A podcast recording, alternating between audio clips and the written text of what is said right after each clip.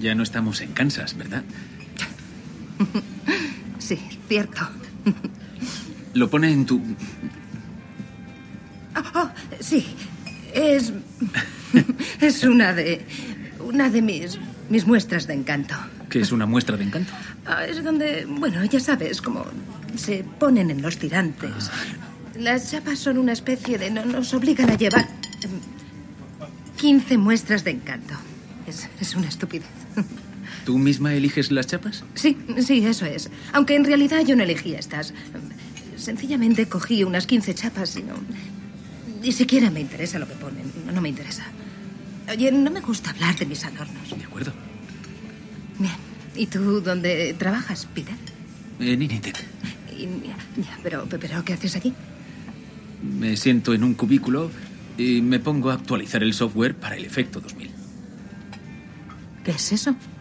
Verás, cuando desarrollaron el software bancario quisieron ahorrar espacio usando dos dígitos para el año en lugar de cuatro, como 88 en vez de 1988. Y yo, bueno, repaso miles de líneas de código que son... eh, en realidad no importa.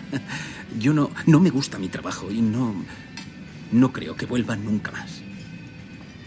¿No irás y ya está? Eso es. Te despedirán. Eso no lo sé. Pero no me gusta nada y no, no pienso ir. ¿Entonces lo vas a dejar? No, no, en realidad solo voy a dejar de ir al trabajo.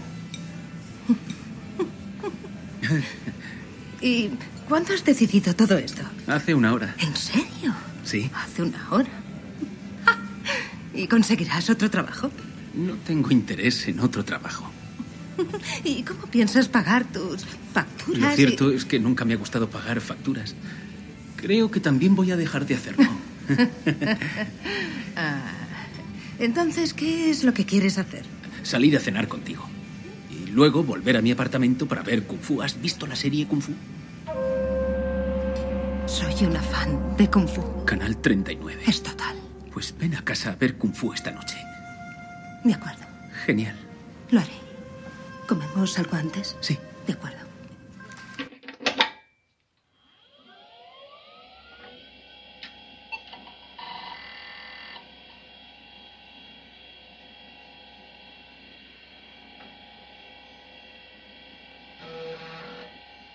Bienvenidos y bienvenidas al MS2 Club.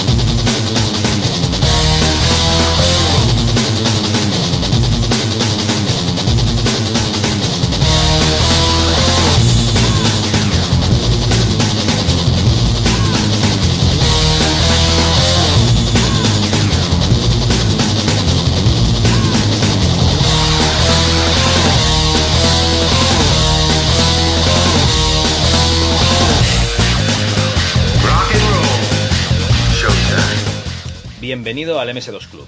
Deja tu abrigo en la percha y tus penas en el descansillo porque a partir de ahora vamos a hablar de los viejos malos tiempos. Yo soy Javier Sancho, el conductor de este programa, y está conmigo el conde de la emulación, el duque de la informática clásica, el ayatolá del podcasting, Antonio Lozano, alias Logarán. ¿Qué tal, Antonio? Pues me he quedado mudo.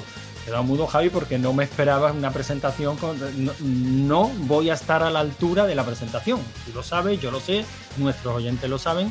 No pasa nada. Ya todos partiendo de esta base. Hola Javi, buenas noches. Hola, buenas noches. No te quites las flores porque nadie más te las va a echar, ya sabes cómo es este mundillo. Así que alguna flor que te echan, eh, quédatela y sea agradecido. Bueno, eh, no estás tú solo porque hoy me han dicho que he importado de ese salón arcade de la Chus, del ADLS, a ver si lo digo bien, ADLS, ¿vale? Eh, viene el compañero Laertes. ¿Qué tal, Antonio? Eh, uy, ¿qué tal, Antonio? ¿Qué tal Laertes? ¿Qué tal, Alain? Hola, hola Javi. Pues, pues muy bien, sí. Eh, me dejan salir del salón también a veces.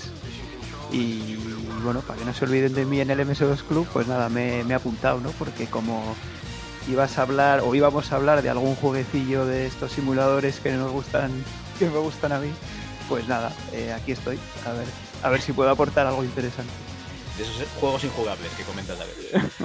Bueno, Antonio comenta que eh, no estará a la altura y que no sabía que esta presentación es la que iba a hacer de él, porque el tío acaba de entrar en el documento compartido hoy. O sea, ahora. Acabo en este de. Vamos, estoy seguro, como siempre, que con el tiempo establecido tú me habrás pasado el enlace al documento compartido. Eh, me habrás dicho, échale un vistazo antes de grabar. Eh, to- todo eso, nuestros oyentes lo saben. ¿Cómo funciona esto? Pues, yo es que he estado un mes muy ocupado pues preparando toda la documentación de la sección que traigo. No solo eso, sino que hoy, 10 minutos antes de empezar a grabar, te he pasado el anuncio de la sección de publicidad y cuando ya estábamos en la conversación, eh, has dicho, bueno, Antonio no habrá echado un vistazo al documento. Y entonces yo me he acordado que efectivamente tú preparas una escaleta que da gusto verla. Es maravillosa. O sea, si todos los podcasters de España se curraran sus podcasts como lo haces tú, Javi, de verdad tendríamos un podcasting a la altura del norteamericano. Lamentablemente esto solo lo haces tú y Runa y poco más. Una que no, sé- no sé de qué me hablas, pero bueno. Bueno, eh, dejaros de rollos, Un tío ¿vale? que sí vive de esto. Tío que sí que esto pues debe vivir a base de, de- de sopa de creme. En fin, antes de empezar, os recordamos las vías de contacto, ¿vale? Nuestro mail es hola arroba ms2.club. Tenemos una página web también que es ms2.club y nuestro Twitter es arroba ms2club, todo juntito. Y recordad que nos podéis echar una mano comprando, pues eso, una camisetilla del club en nuestra página web o eh, darnos, pues yo qué sé, unos euros, ¿no? Unos, unos dinares en, en PayPal Telemendicidad. Telemendicidad es el futuro. para eh, estas iniciativas que hacemos, pues por ejemplo, de enviar juegos a, a la gente que gana los concursos de MS2. También recordad que si sois unos agarrados, ¿vale? No queréis gastaros un euro, yo estoy, estoy con vosotros a tope, ¿vale? Yo también soy catalán.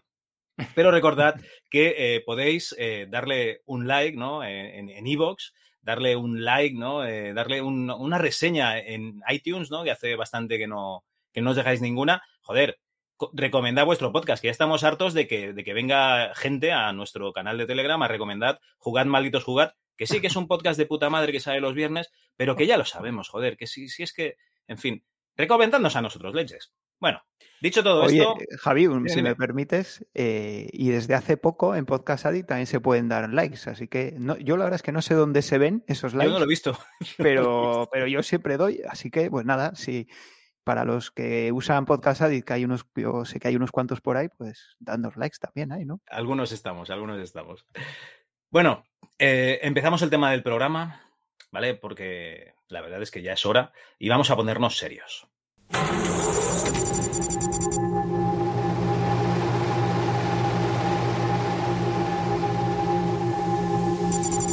1 de enero del año 2000, los equipos informáticos y sistemas auxiliares que no hayan sido actualizados dejarán de funcionar correctamente.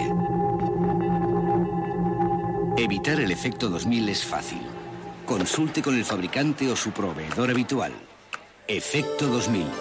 Depende de usted.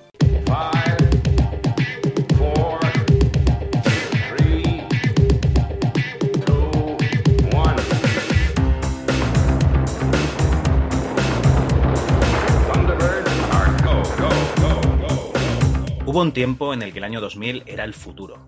Un futuro, a ver, no nos vamos a engañar, no demasiado lejano, ¿vale? Que se cernía sobre el horizonte. Por aquel entonces la humanidad podría haber sido exterminada, por ejemplo en 1997 debido al día del juicio de Skynet, o podría haber contactado con una supuesta civilización extraterrestre desconocida en Odisea 2001.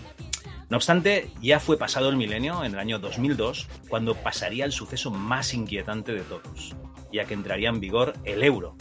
y los cafés pasarían de costar de 80 pesetas a un euro, más del doble. En las pocas semanas que tardó, pues, ¿os recordáis las calculadoras aquellas de peseta y euro vosotros? Sí, Sí, hombre. sí, sí. Se No pusieron muy de moda, sí. Pues eso duró una semana, ¿no? En aquella semana ya aprendimos todos que el euro era lo que valía el café y a tomar por culo. Luego te contaré una historia terrorífica sobre lo que tardamos en aprender lo que valía un euro, Javi. Vale, vale. Eh, en este programa vamos a tratar uno de los grandes problemas que afrontó la humanidad, y no es coña, en un nuevo mundo globalizado e informatizado, el efecto 2000. Quebradero de cabeza para informáticos, políticos y conciudadanos. El suceso que iba a acabar con la civilización en la Tierra y nos iba a devolver a las putas cavernas. Sí, señor. También hablaremos de esos juegos que, habiéndose programado en los 80 y los 90, le añadían un toque de modernez y futurismo, pues agregando la coletilla de 2000 a sus títulos. Porque no lo leguemos, en el siglo pasado pensábamos que el año 2000, que en el año 2000 todos tendríamos nuestros coches voladores, y a día de hoy nos hemos de conformar con que nos atropellen hipsters veganos montados en patinetas eléctricas. En fin, es lo que hay. Así pues, bienvenidos al año 2000 en el MS2 Club, el club de los obsoletos, aunque orgullosos.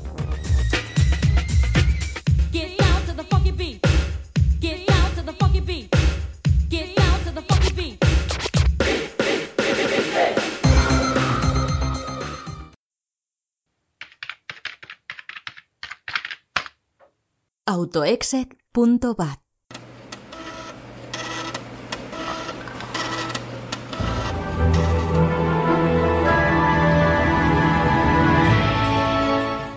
En el programa de hoy tendremos en software el efecto 2000, explicación y ejemplos y recortes de prensa. Vamos a, recapitular ¿no? todas esas cosas que nos llegaban a nuestras manos. En juegos, cuando el 2000 era el futuro. Vamos a ver esos juegos que tenían la coletilla de 2000 para darle un aire pues, de, de modernez. También tendremos aquí a Viti95 que nos hablará de su port de Doom, el Fast Doom, que funciona en un 386, a toda pastilla. Pasaremos a la sección de publicidad. Después, las anécdotas informáticas, parte 1, las anécdotas que nos habéis tenido a bien dejar en nuestra página web. Tendremos un virus muy del año 2000.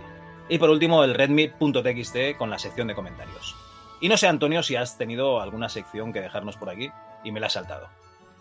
Pues hombre, tengo una sección cojonuda, pero claro, como yo no sabía que existía ese documento, Javi, Ajá.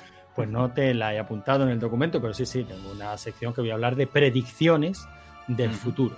Que es algo que se Predicciones dio- del futuro. Hostia. Sí, sí, sí, algo Ya. que se dio Aquí muchísimo. algo que se dio muchísimo en los albores del año 2000. Pues me encanta. ¿Lo metemos en el efecto 2000 entonces? Venga, mételo. Fantástico. Para millones de ordenadores el 1 de enero del 2000 no existe. Un error que puede afectar no solo a tu trabajo, sino también a tu vida cotidiana. Los aparatos electrónicos que no hayan sido adaptados pueden comenzar a fallar. Aún estás a tiempo de solucionarlo. ¿Qué sabes sobre el efecto 2000?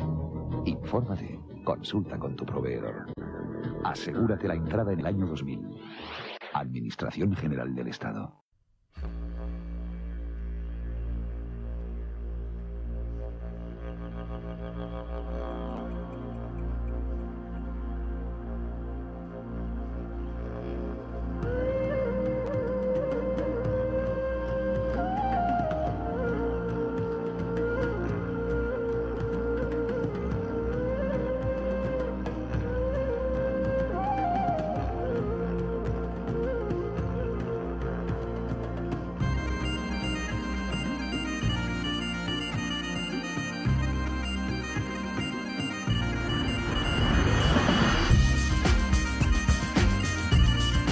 Pues bueno, el efecto 2000. Yo creo que, mm, pocas veces nos han dado tanto por culo ¿no? en, el siglo pasado como con, este efecto 2000. Yo creo que a día de hoy la globalización, perdón, el cambio climático, el volcán ¿no? de, La Palma, eh, realmente sí que, sí que nos están, digamos, inyectando eh, imágenes y opiniones a, toda- a todas horas. Pero en el efecto 2000 el mundo también se acababa, ¿no? En ese año 1999. No sé vosotros cómo lo vivisteis, pero aquello era un sin parar de, de noticias, siempre machacándonos por la tele, por la radio, por la prensa, por todas partes. Aquello fue una, fue una locura, pero sin embargo, Javi, yo no lo recuerdo como tal, yo lo recuerdo como una anécdota. No sé si porque tenía otras preocupaciones por aquel Correcto. entonces Porque era joven. O- sí, sí. yo- mira, yo fíjate que sí me acuerdo en el colegio, estas imágenes tontas que se nos quedan grabadas en la mente, ¿no? Pero me acuerdo en el colegio, sería sexto, séptimo, octavo de GB, haciendo los cálculos de la edad que yo tendría cuando llegara el año 2000, ¿no? Como, como si aquello fuera un, un punto de corte, ¿no? Un punto de inflexión en la vida, ¿no? Coño, cambiamos de milenio. Y yo en el año 2000 voy a tener 25 años. Y aquello me parecía, eh, aquello me parecía pues, lejanísimo. Fíjate cómo funcionan las cabezas que recuerdo mi sensación. O sea, recuerdo perfectamente la sensación de aquel momento. Cuando llegó el, el año 2000, pues el año 2000 llegó, pasó, yo ya tendría otras preocupaciones, trabajos, novias, historias.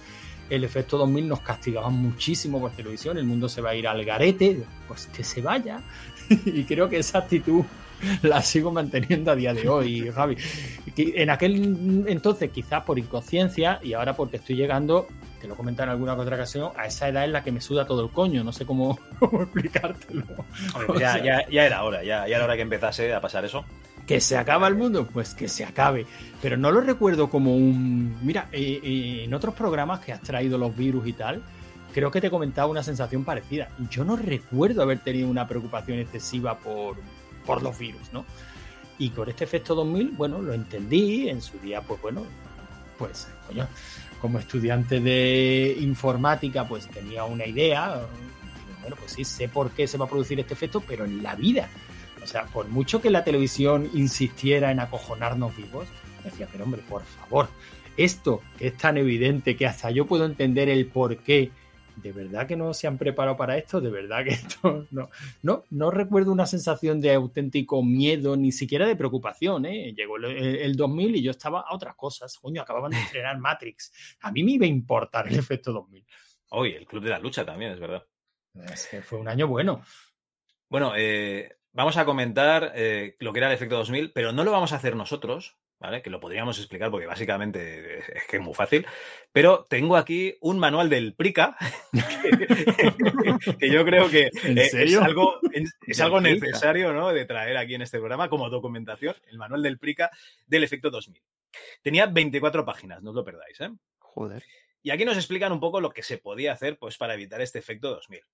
Existen cuatro métodos que permiten modificar las fechas de los sistemas que no pueden superar el umbral del año 2000. El primero es la sustitución. No hay nada más sencillo.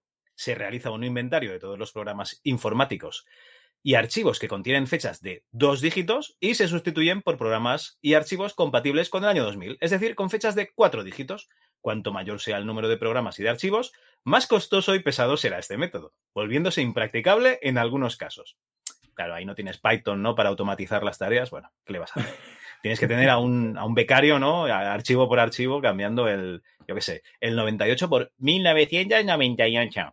Venga, ahí, otro fichero más. Luego estaba la expansión. Algunos programas toman el formato de fecha de D, M, M, A, A, vamos, lo típico de día, ¿no? Mes y año, con dos dígitos para los días, dos para el mes y dos para el año, y los transforman en formato de D, M, M, A, A, A, A, ¿vale? Cuatro dígitos para el año.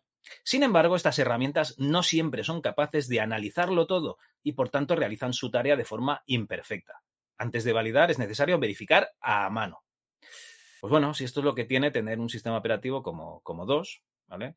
Y no un sistema operativo moderno, pues como, yo qué sé, como, como Linux, ¿no? O eh, la ERTES, a ver si sueltas aquí la cuña linuxera. La cuña de, de Linux, ¿no? No, yo estoy también como Antonio en el punto que ya me suda todo y, y el sistema operativo que use cada uno en su casa, pues, pues también. Está claro que Linux es mejor, pero que cada uno se quiera. o sea, Está claro que el Linux de hoy en día es mejor que, que DOS.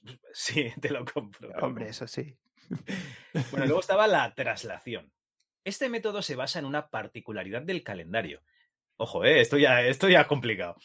Entre los años 1900 y 2100, los calendarios se repiten cada 28 años, incluidos los años bisiestos. Así, el 1 de enero del 2000 cae en sábado, igual que en 1972, en 1944, etc. E igual que ocurrirá en el año 2028. La ingeniosa idea consiste en retroceder el sistema informático a 28 años atrás para evitar que llegue al año 2000. De esta forma, un ordenador, entre comillas, trasladado, indicará el 1 de enero del 2000 la fecha del 1 de enero del 72. Qué bien, estás quitando un problema y añades 10. No, estás haciendo lo correcto, Javi, que es Que trasladar arregle el programa 28 años después. Que ya, que apenque el que venga. que lo arregle otro. Que tú ya te Bueno. habrás jubilado, ¿no? Y por último está el ventanaje. Este es el más largo, ¿eh? Esta argucia consiste en elegir una fecha eje de dos dígitos y establecer la siguiente convención. Cada vez que los dos últimos dígitos de la fecha sean superiores al eje, se añadirá el prefijo 19. Y cuando sean inferiores, se añadirá el prefijo 20. Por ejemplo, si elegimos como fecha eje la cifra 50, un archivo de fecha 19 del 8 del 49 en el que la cifra del año es inferior al eje, se transformará en 19 del 8 del 2049. En cambio, una fecha de archivo de, eh, de 19 del 8 del 51, cuya cifra del año es superior al eje, se transformará en 19 del 8 de 1951. Esta operación se lleva a cabo mediante programas, entre paréntesis, algoritmos específicos. No todos los sistemas pueden aprovechar este método. En particular, los sistemas que traten con datos referentes a la fecha de nacimiento de las personas, ya que el ordenador podría confundir a un centenario nacido en 1900 con un recién nacido del año 2000. Esto es, eh, digamos, mm, como intentar complicarlo todo un poquito más. Yo este, este método sí que lo veo... O sea, imagínate que lo que tienes que hacer es calcular intereses eh, a corto, ¿no? Pues, pues vale, pues bien. Pero si tienes que calcular, eh, yo qué sé, lo que comenta el programa, ¿no? La fecha de nacimiento, que haces una resta, ¿no? Fecha actual menos fecha de nacimiento, aquí la has liado. Te puede salir una persona con menos no sé cuántos años, ¿no? Con lo cual, está muy bien, ¿no? Sería muy joven, ¿no? Alguien que tiene cero años es muy joven, pero alguien que tiene menos 10 debe ser más joven todavía, Más ¿no? joven todavía, sí. Yo esto, mm, sinceramente, y además esto era la revista del Prica, ¿no? Esto era un eh, manual de Prica del efecto 2000 de 24 paginotas. Porque recordemos que en aquella Yo- época yo esto, todo Javi, mundo... lo veo. A mí, tú sabes que siempre me ha gustado mucho este rollo de Mériden, ¿no? O sea, te pones a leer revistas docu- y, y documentos de hace 20 años, te tienes que reír porque es como si te pusieras ahora a. Es como el meme típico este de, vale, ya me he cansado de ser experto en informática, ahora soy experto en volcanes. Pues esto es lo mismo, o sea, es cuando tú estás trasladando una información que al, al público de, de a pie no le interesa lo más mínimo. O sea, sinceramente, mm, a una persona que no tiene conocimientos de informática, que no tiene, que estamos hablando del año 2000, que había muchísima gente, bueno, incluso a fecha de hoy hay muchísima gente que tampoco tiene un, un uso diario de la informática, de Sí, ordenadores. sí y que lo tiene con el móvil. Bueno, sí, pero, pero, Pero no es lo eh, mismo. Pero no es lo Ya, mismo, ya. Javi. O sea, tú le estás explicando eh, diferentes soluciones y logaritmos, eh, o sea, y eh, programas, funciones, tal, para resolver el efecto 2000 al público de a pie. ¿Para qué? Pero, pero una, una pregunta. ¿Ese manual es un manual que Prica daba a sus clientes o es un manual interno que el departamento de, de informática repartió entre sus trabajadores? Vale, vamos al, vamos al contexto, ¿vale? Porque Retrocedamos. es que yo lo estaba viendo de esa manera, no, no algo que el Prica diera. a- que ibas ahí a comprar los yogures y te daban el y manual te, de y te 24 daban páginas, eso, ¿no? ¿no? Iba- ibas a comprar, yo qué sé, eh, el bote de fabada asturiana y la Coca-Cola de dos litros y te daban el, Y el te daban Pero espera- espérate, vale. acompañadme hasta 1999.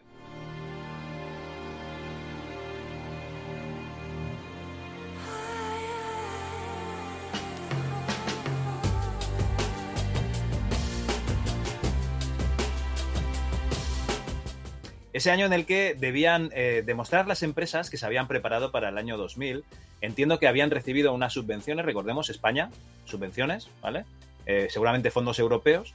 Y eh, se tenían que justificar que tú habías gastado esas subvenciones. ¿Cómo te preparas para el efecto 2000? Pues haciendo un manual de 24 páginas diciendo que te has preparado para el efecto 2000. Bueno, yo veo un manual en el que están proponiendo o explicando cuatro posibles soluciones, pero no diciendo que hayan aplicado ninguna. Bueno, pero más adelante comentan que ellos están preparados. ¿Qué solución han aplicado? No te lo dicen, pero te dicen que ellos están preparados. Con lo cual, yo entiendo que al público en general pues se la suda bastante, pero que en realidad a lo que es el, el- el- el órgano de gobierno que se encarga de mirar si la subvención está bien gastada o no, pues le interesa bastante. Vale, vale. O sea que el efecto 2000 me estás diciendo que básicamente vino a ser otro chiringuito. sabes que ahora quieren dar ayudas para la digitalización de, de empresas y, y países y tal, ¿no? Otro chiringuito. Exactamente. Vamos, necesitamos a Tony de jugar maldito jugar que nos diga con esa voz que él tiene otro chiringuito y ponerlo cada vez que salga una de estas noticias, Javi. Pues también es verdad. Bueno, eh, vamos al 28 de marzo del 99. Periódico ABC no puede ser de otra manera, ¿no? Un periódico Calla, calla. de confianza que nos da noticias eh, eh, realmente de la época, porque los otros no tienen una hemeroteca como, como esta.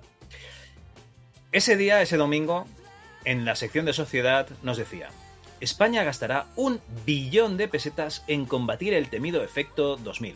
Los servicios críticos del Estado están preparados casi al completo. Yo leo esta noticia, decían- Javi, y ese casi sí me acojona. Y aquí nos, nos comentaban, ¿no? En letra más pequeñita, que los pensionistas cobren a tiempo o que los semáforos no se vuelvan locos el próximo año depende de la adaptación de los sistemas informáticos al temido efecto 2000. España gastará un billón de pesetas en poner al día los programas informáticos. A 10 meses para la llegada del próximo milenio, los ordenadores de algunas autonomías y municipios no están todavía revisados. La sanidad de los transportes públicos han adaptado ya el 88% de sus sistemas. Eh, otra forma de decir que nos gastamos mucho dinero para que los pensionistas cobren a tiempo, ¿vale? A mí me Yo lo veo bien. noticia- A mí me mola la noticia de al lado, Javi. Ah, Aconsejan misma. revisar a tiempo los aparatos del hogar. ¿Qué aparatos del hogar? O sea, yo el que voy a revisar. el vídeo, Voy pues a- si no, no puedes grabar el- la película. Claro, tú imagínate que no puedes programar el vídeo y no te graba, los ricos también lloran. Claro. Yo no sé qué, qué nos podríamos perder en la tele en ese año 2000, ¿no? Pero Grabando física o química y se han usado el método del eje, te pones a grabar, yo qué sé, eh, farmacia de guardia, por ejemplo, ¿no? Porque has ido atrás en el tiempo. en fin. Ay. Bueno, más noticias para que nos volvamos un poquito locos. ¿eh? El 16 de, de mayo del 99, también domingo, debe ser el domingo el día de atacar al pobre ciudadano que está en su casa leyendo. Ese ciudadano de, de- de bien, ¿no? Eh, con su batín, ¿no? Su café con leche y los churros, eh, sus zapatillas eh, ahí bien puestecicas en la mesa de, de la cocina, leyendo el ABC, pues no sé, yo también me lo imagino, pues con un cigarrillo. Y lee esto. El efecto 2000 ataca a las nucleares. Pues ese señor ya mira por la ventana a ver si viene la onda expansión, ¿no? Hacia su casa. En fin. El 1 de julio se habrán revisado todos los sistemas informáticos de las nueve plantas. Los expertos españoles dicen que no habrá problemas en los dispositivos de seguridad. Pues bueno, pues bien. Primero te, caga- te cagas vivo, ¿no? Y luego que no pasa nada, no, no os preocupéis. Bueno, Por pues eso es lo típico, ¿no? Eso, eso no ha cambiado. Los, los titulares de ahora son exactamente iguales. Yo es que pienso en eso de los efectos españoles. Los expertos españoles dicen que no habrá problema y pienso en las manifestaciones de la- las comunicaciones del COVID, ¿no? Esto van a ser como un resfriado fuerte. los expertos españoles. Ay, Ay. señor, vete a jugar, vete a, Bueno, a hacer que hay- surfing. Hay un. ¿Cómo era? Hay un capítulo de Los Simpsons que Sí. justo habla del efecto 2000 y dicen que, que todas las centrales nucleares estadounidenses están preparadas para el efecto 2000, que no pasa nada si todos los ordenadores están preparados. Si falla uno, entonces afectaría todo el sistema. Por supuesto, la central de, de Homer, De Homer. Simpson peta, por lo que sea. Oh. Ay. Bueno, bueno, pero sobrevivimos, ¿no? Luego Sí, sí, quiere decir- sobrevivimos. luego quiere decir que, se hizo bien. Se hizo bien. O que no era para tanto y era un chiringuito. Bueno, Hombre, vamos a mí- ver. a mí, me cuesta creer que fuera un chiringuito porque si hubiera sido solo España, pues, pues sí. Pero es que No, no, no, no, fue- Larte, pero es que esto no funciona así. Es que los buenos chiringuitos tienen una buena, tienen una base de verdad. Ah, bueno, hombre, hombre, claro, sí. Claro. Y en base a esa, o sea, y encima de esa base de verdad, pues se construye el chiringuito y se reparten millones como si no hubiera un mañana. ¿Cómo te lo Sí, diría? no, hombre, eso sí, que sí, que necesitabas un millón y te has gastado Claro. mil, Claro, ese es el chiringuito, pero que el efecto algo Hombre, habría que, corregir, entiendo el que sí, existía, claro que sí.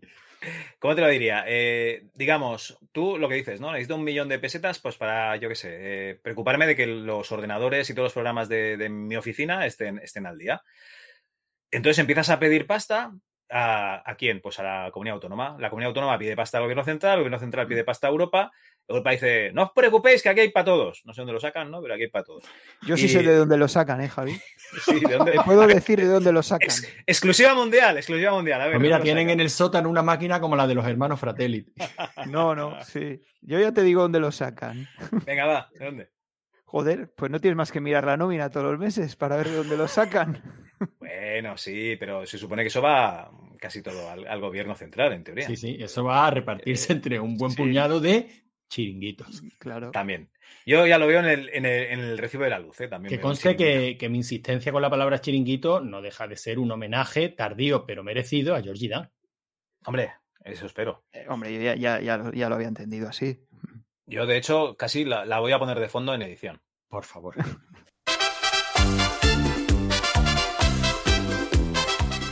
Bueno, eh, Alain, para que veas que realmente sí que afectó el efecto 2000 a España y al mundo.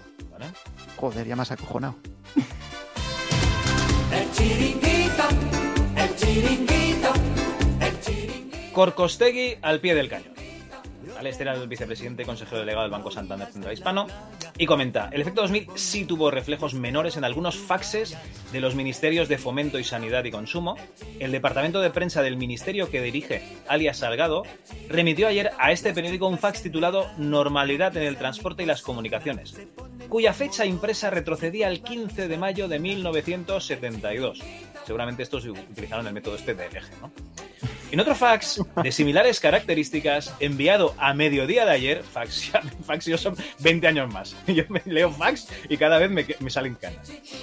Eh, por el Departamento de Comunicación del Ministerio de Sanidad y Consumo, las consecuencias del efecto fueron aún más severas, dado que, según constaba en su membrete, fue transmitido el 1 de enero de 1900. O sea, se inventó. el- este fax era de antes de que se inventase. ¿eh? Qué grande. Qué maravilla. Esto en España. ¿Vale? Eh, el gobierno mantiene, tras la alerta, que la inversión realizada frenó el efecto 2000, ¿vale? O sea, Tócate, no nos gastamos una pasta en nada, no, no, hombre. pero en el mundo, en el mundo también hubo consecuencias, ¿vale? Si no se hubiera hecho esa inversión, en vez de dos fases con la cabecera cambiada, igual hubiéramos enviado cuatro. Igual te llegaba la citación eh, para el juzgado que fueses 15 años atrás en el tiempo. Oye, también es una putada. Bueno, en el mundo, ¿eh? ya las noticias del mundo eran, por ejemplo, estas. La compañía eléctrica Wisconsin, perdón, Wisconsin, en Milwaukee, Estados Unidos, sufrió problemas en un conjunto de relojes de alta precisión que están sincronizados por satélites. Pero el fallo no afectó a los consumidores. El Departamento de Energía de Estados Unidos precisó que hubo errores menores en tres centrales nucleares, pero no está clara su relación con el efecto 2000. Luego me informé y resulta que hay muchas de estas centrales eh, directamente pues que no están gestionadas por, por ordenadores. ¿vale? Tienen ar- artefactos, artilugios eh, electrónicos, pero no ordenadores. Vale, pues que MSX, o sea, no ordenadores. Bueno, si tienen MSX funcionarán bien, muy bien. Vale, vale. Militares estadounidenses, ojo, esto ya es más grave, ¿eh? detectaron el lanzamiento de tres misiles rusos poco después de la medianoche. Rápidamente se confirmó que no hubo un error, y es que se estaba atacando a Chechenia. Y ya se quedaron tranquilos. Y han caído los misiles, no ha sido aquí, todo está bien.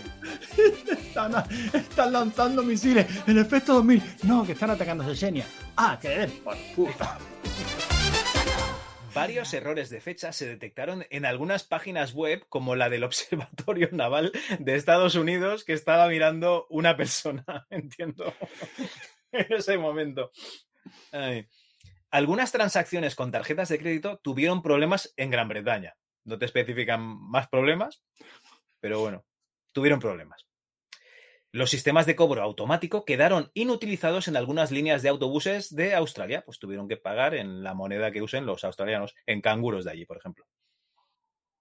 Y una compañía italiana de telecomunicaciones envió facturas con las fechas de los dos primeros meses de 1900. Y ya está, hasta aquí era eh, todo lo, toda la gravedad del efecto 2000. Hubo, en realidad tuvo más cositas, ¿no? Pero tampoco vamos aquí a dar un alarde de, de- de noticias seguidas, ¿vale? Yo creo que no está mal, ¿no? Para, no- nos preparamos bien, en realidad el mundo se preparó muy bien para el efecto 2000 y al final no fue tan grave como nos indicaban. Bueno, era un efecto predecible y, y bueno, pues se hizo bien, claro. Y que si Oye. luego se gastó más de lo necesario, bueno, eso, es- eso es por la broma y por el chiste, pero evidentemente, si algo tiene este tipo de efectos matemáticos, es que son predecibles, ¿no? Y por lo tanto resolubles. O sea que estoy seguro de que esto se planteó muchísimos años antes. A mí lo que siempre me llama la atención de todo este tipo de historias es cómo escalan hasta el gran público al que realmente todo este tipo de historias pues le vienen un poco grandes, ¿no? O sea, a, mí, a mí de qué me sirve que me cuenten todo esto cuando yo realmente no puedo hacer nada. Coño, para tu ordenador, Es que- para tu PC, ¿no? Pero, pero, ¿qué le hago yo al PC? El arte si me dicen No es sé. que te va a afectar el efecto 2000. ¿Qué más me da? Nada, no pasa nada. Se Pero le a ha ido mí- la pila pero- de la BIOS y por eso se le ha ido la fecha. yo. Pero a mí me ha entrado una duda que seguro que Javi me puede resolver. Dime, Y dime. es eh, a partir de qué versión de MS2 eh, se podían usar ya fechas de, de cuatro dígitos en el año. Pues es una buena pregunta que no tengo ni puñetera idea de, que, de, de cuál es, porque no lo he mirado, sinceramente. Entiendo que coge la fecha de la BIOS, con lo cual entiendo que las BIOS que estuviesen actualizadas a cuatro dígitos, pues no, no tendrían ningún tipo de problemas. No lo sé, yo por eso lo preguntaba, a ver si lo, lo No, sabía. pues mira, pero- ¿sabes qué? Que como eh, esta gente que está escuchando esto, la mitad deben de ser informáticos, a ver si alguno lo sabe y nos lo dice en comentarios. En vez de decir, Y si Oye, no se pregunta. Oye, espera, espera. Oye, que se escucha la música muy alta en el rigor y criterio. Pues en vez de eso, ¿vale? Aquí deberes, Coño, Javi, encima de que nos avisan. buscar la versión de 2 a partir de la cual eh, pues pasa esto. Y Que no sé yo por qué tenéis que poner Georgie Dan de fondo. ¿Qué tiene que ver eso con el MS2? Ya estamos, señora, por favor, al fondo. Bueno, eh, todo esto está muy bien, ¿no? El efecto 2000 ya pasó, no, no hubo mayor problema. Pero, atención, gente, estamos en 2021 y nos acercamos a otro efecto. Hmm. El efecto 2038.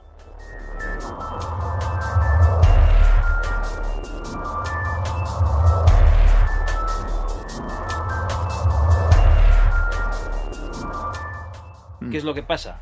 Que realmente eh, tenemos otro problema, sobre todo en los sistemas operativos de, de 32 bits, que es que se almacenan los valores de- del tiempo ¿no? que ha pasado desde enero de 1970. Esto me parece que es el, el POSIX, ¿no? La fecha esta De eh, que, se, que se utilizó en Unix, ¿no? Sí.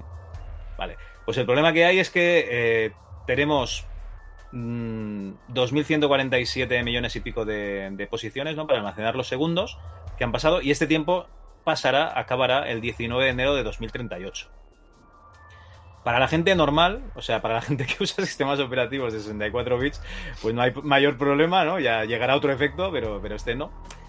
Entonces, aquí los ordenadores de 32 bits sí que tenemos un problema.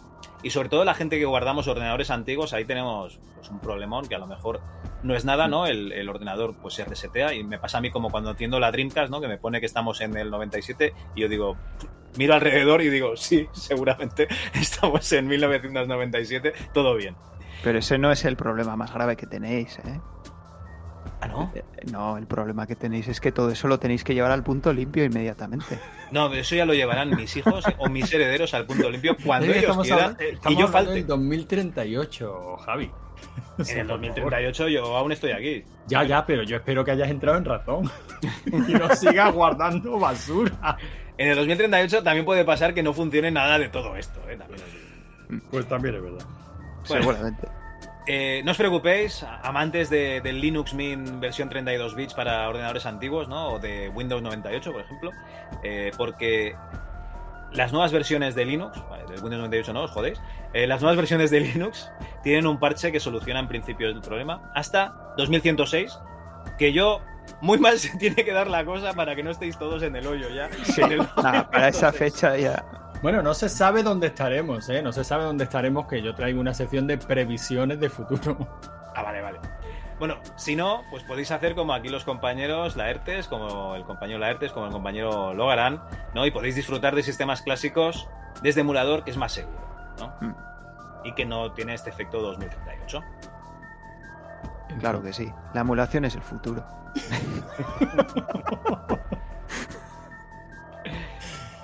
Bueno, pues hasta aquí yo creo que, que más del efecto 2000... Podemos hablar más rato, pero no podemos sacar más jugo, yo creo. Bueno, es que realmente fue, fue algo muy interesante. O sea, fue, la verdad es que fue bastante interesante. Pero ya digo que a mí me interesa a nivel sociológico más que técnico. La explicación técnica es muy sencilla. Y, y el por qué se montó este follón, pues yo supongo que es el signo de, bueno, iba a decir el signo de los tiempos, pero es que seguimos igual. Mm. O sea, casi de cualquier cosa lo escalamos al gran público y lo convertimos en noticias.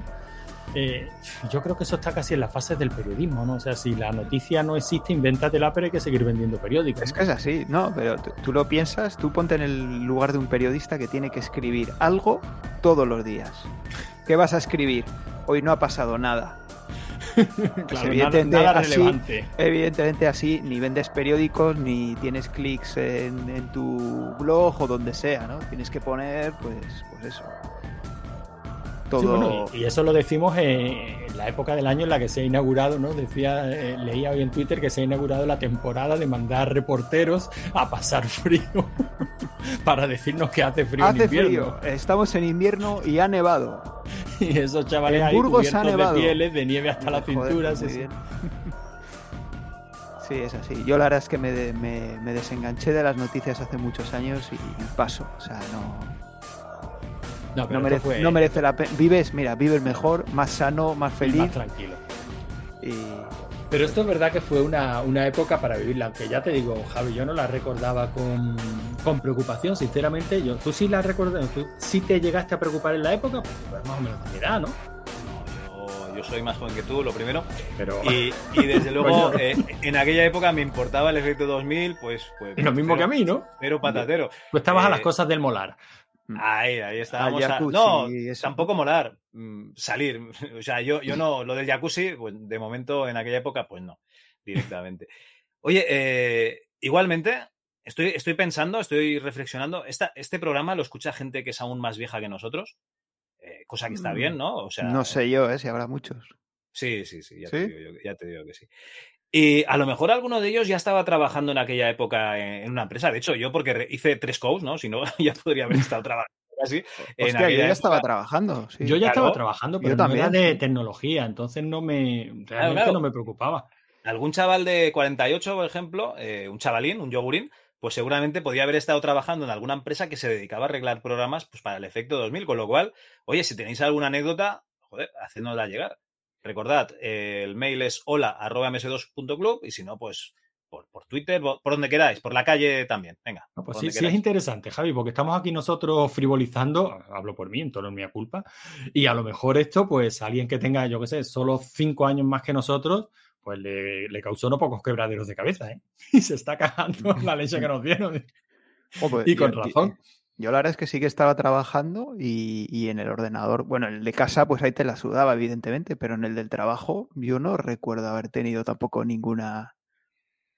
Eso es porque, Ninguna historia, ¿no? ¿no? Ya- porque ya los no informáticos alguna- de tu empresa y, eh, lo hicieron bien. Hicieron un Supongo- catálogo informativo lo- para cobrar la subvención y arreglaron el problema. Supongo que lo hicieron bien, sí. Es posible, sí. no recuerdo, la verdad. Bueno, Antonio, nos comentas que tenías una sección de, de- que entraría aquí también, en esto, en los albores del, nuevo milenio. Pues sí, porque si hay algo que, que se da mucho en los cambios de milenio, Javi, son la- las predicciones, ¿no? Ah, Las predicciones de todo tipo, las que son tremendamente optimistas y las que son tremendamente catastrofistas, porque siempre ha existido esa dualidad en el ser humano, ¿no? Me estoy riendo porque sabes que si encuentro un anuncio de Rappel te lo voy a meter aquí. Hola amigos, ¿os intriga el futuro? Llamadme ahora al 903 390007. Os estoy esperando.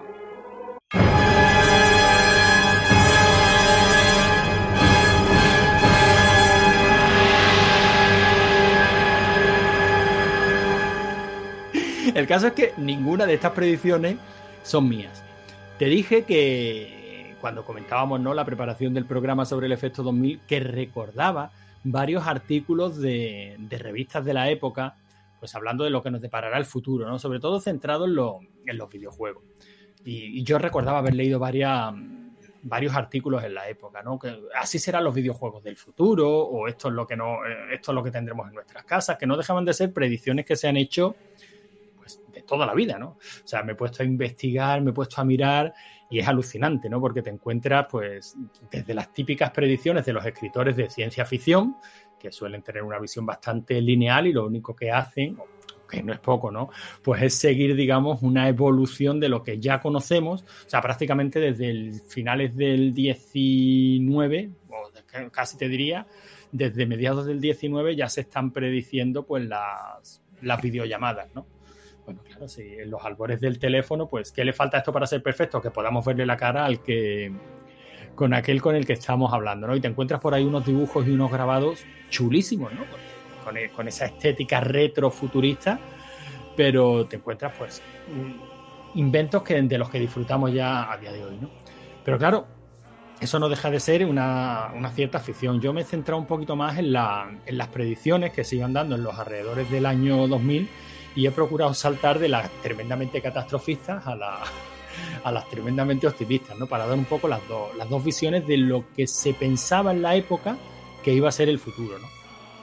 Vamos a empezar por un tío que es Robert Metcalfe, no sé si, si te suena, que es el inventor de Ethernet, fundador de la empresa 3Com, y el tío es el creador de la ley de Metcalfe, que le puso su nombre. ¿no? Total, un genio de la informática. Este decía en 1995 que Internet muy pronto se convertirá en una espectacular supernova y en 1996 colapsará catastróficamente. Pues seguramente colapsó en algún 15. momento, ¿no? El tío. el- A mí cuando leí esta predicción me hizo muchísima gracia porque me acordé de Cazafantasmas 2. Porque este tío hizo, sabes por dónde voy, ¿no? Hizo la predicción en 1995 con fecha 1996.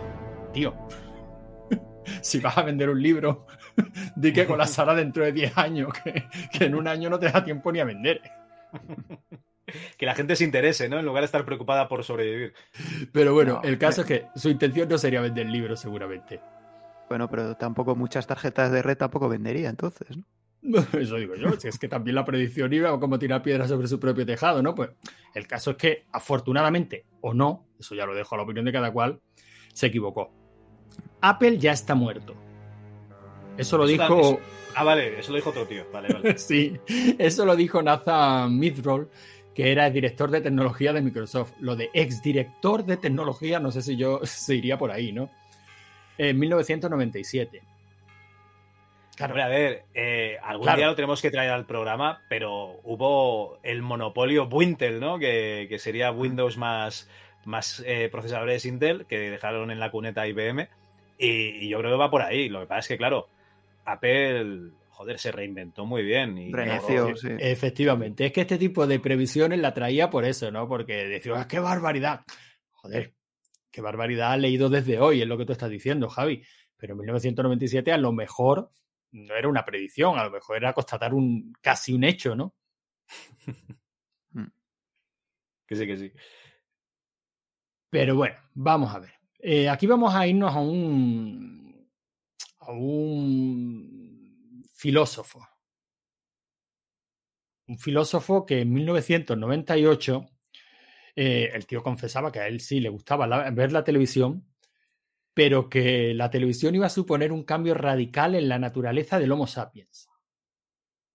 Y en su libro, Homo Videns, de Taurus, que lo está buscando porque la verdad me ha apetecido echarle un vistacillo y leerlo, alerta sobre las consecuencias de una educación basada en la imagen. Los videoniños, incapaces de tener un pensamiento abstracto, serán individuos de mente débil, una cultura de la incultura. Eh, y, Y- se refería solo exclusivamente a la televisión en 1998. Hostia, pues eh, ha llegado, ¿eh? Estamos en 2021 y este tío ha acertado. Menos No, mal no- que no, no por la tele. Twitch, ¿no? No, no, no por la tele, sino por lo- los Chromebooks y los móviles. Pero ¿de verdad creéis que estamos o nos está pasando lo del el gap generacional o, o que ya no entendemos el mu- el mundo en el que vivimos? Porque me he encontrado un montón de visiones filosóficas. Esta es la que he traído de ejemplo, hablando de precisamente, bueno, es lo que veíamos en Fahrenheit 451, ¿no? O sea, la, la sociedad deshumanizada porque vive enfrente de una pantalla y evidentemente como no, como todo se lo dan mascadito a través de una pantalla, pues no, no fomentan el pensamiento crítico, lo que hablamos hoy día de, la- de las La- cajas de eco que suponen las redes sociales.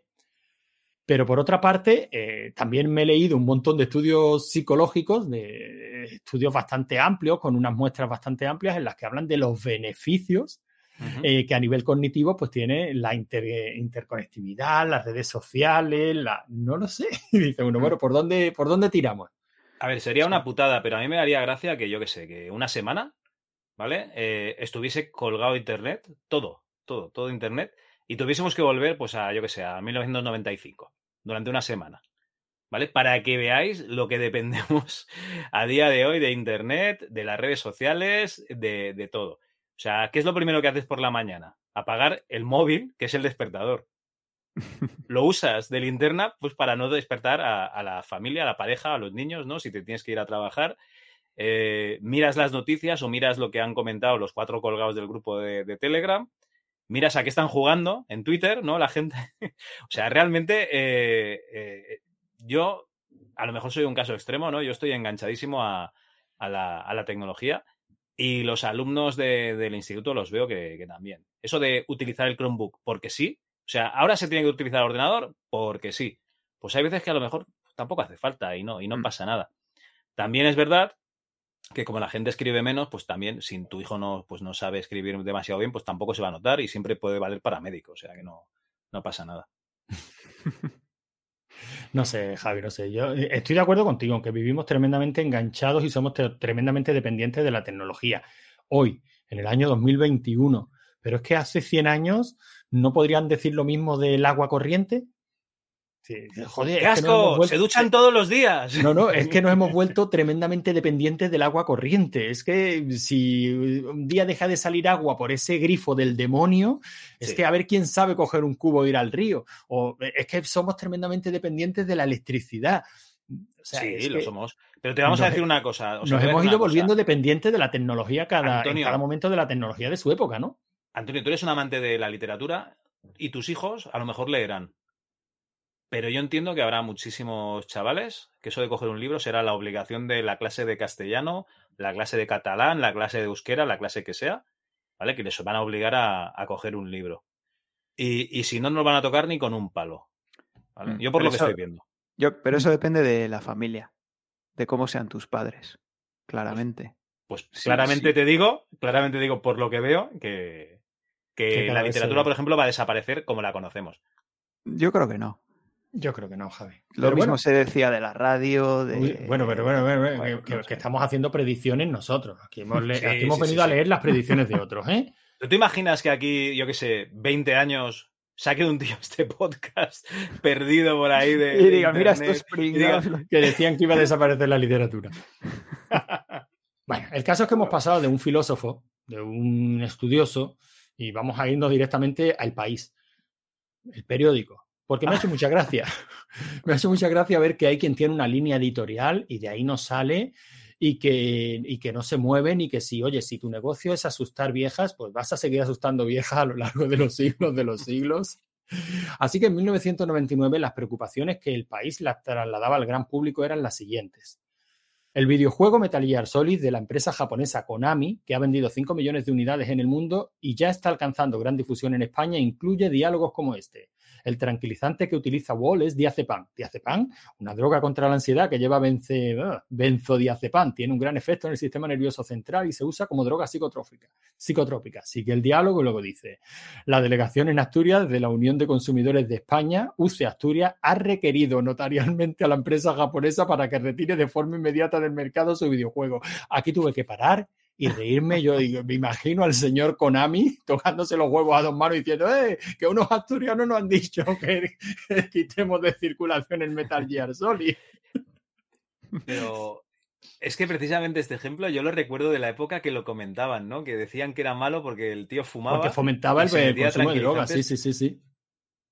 Claro, claro. Yo lo, lo recuerdo perfectamente, tío. Sí, O sea, sí. ya digo que mientras a nivel pues, profundo, pues se ¿Te imaginas la delegación, la delegación japonesa, ¿no? Viniendo ahí a Asturias. Eh, Por favor, retiren la demanda.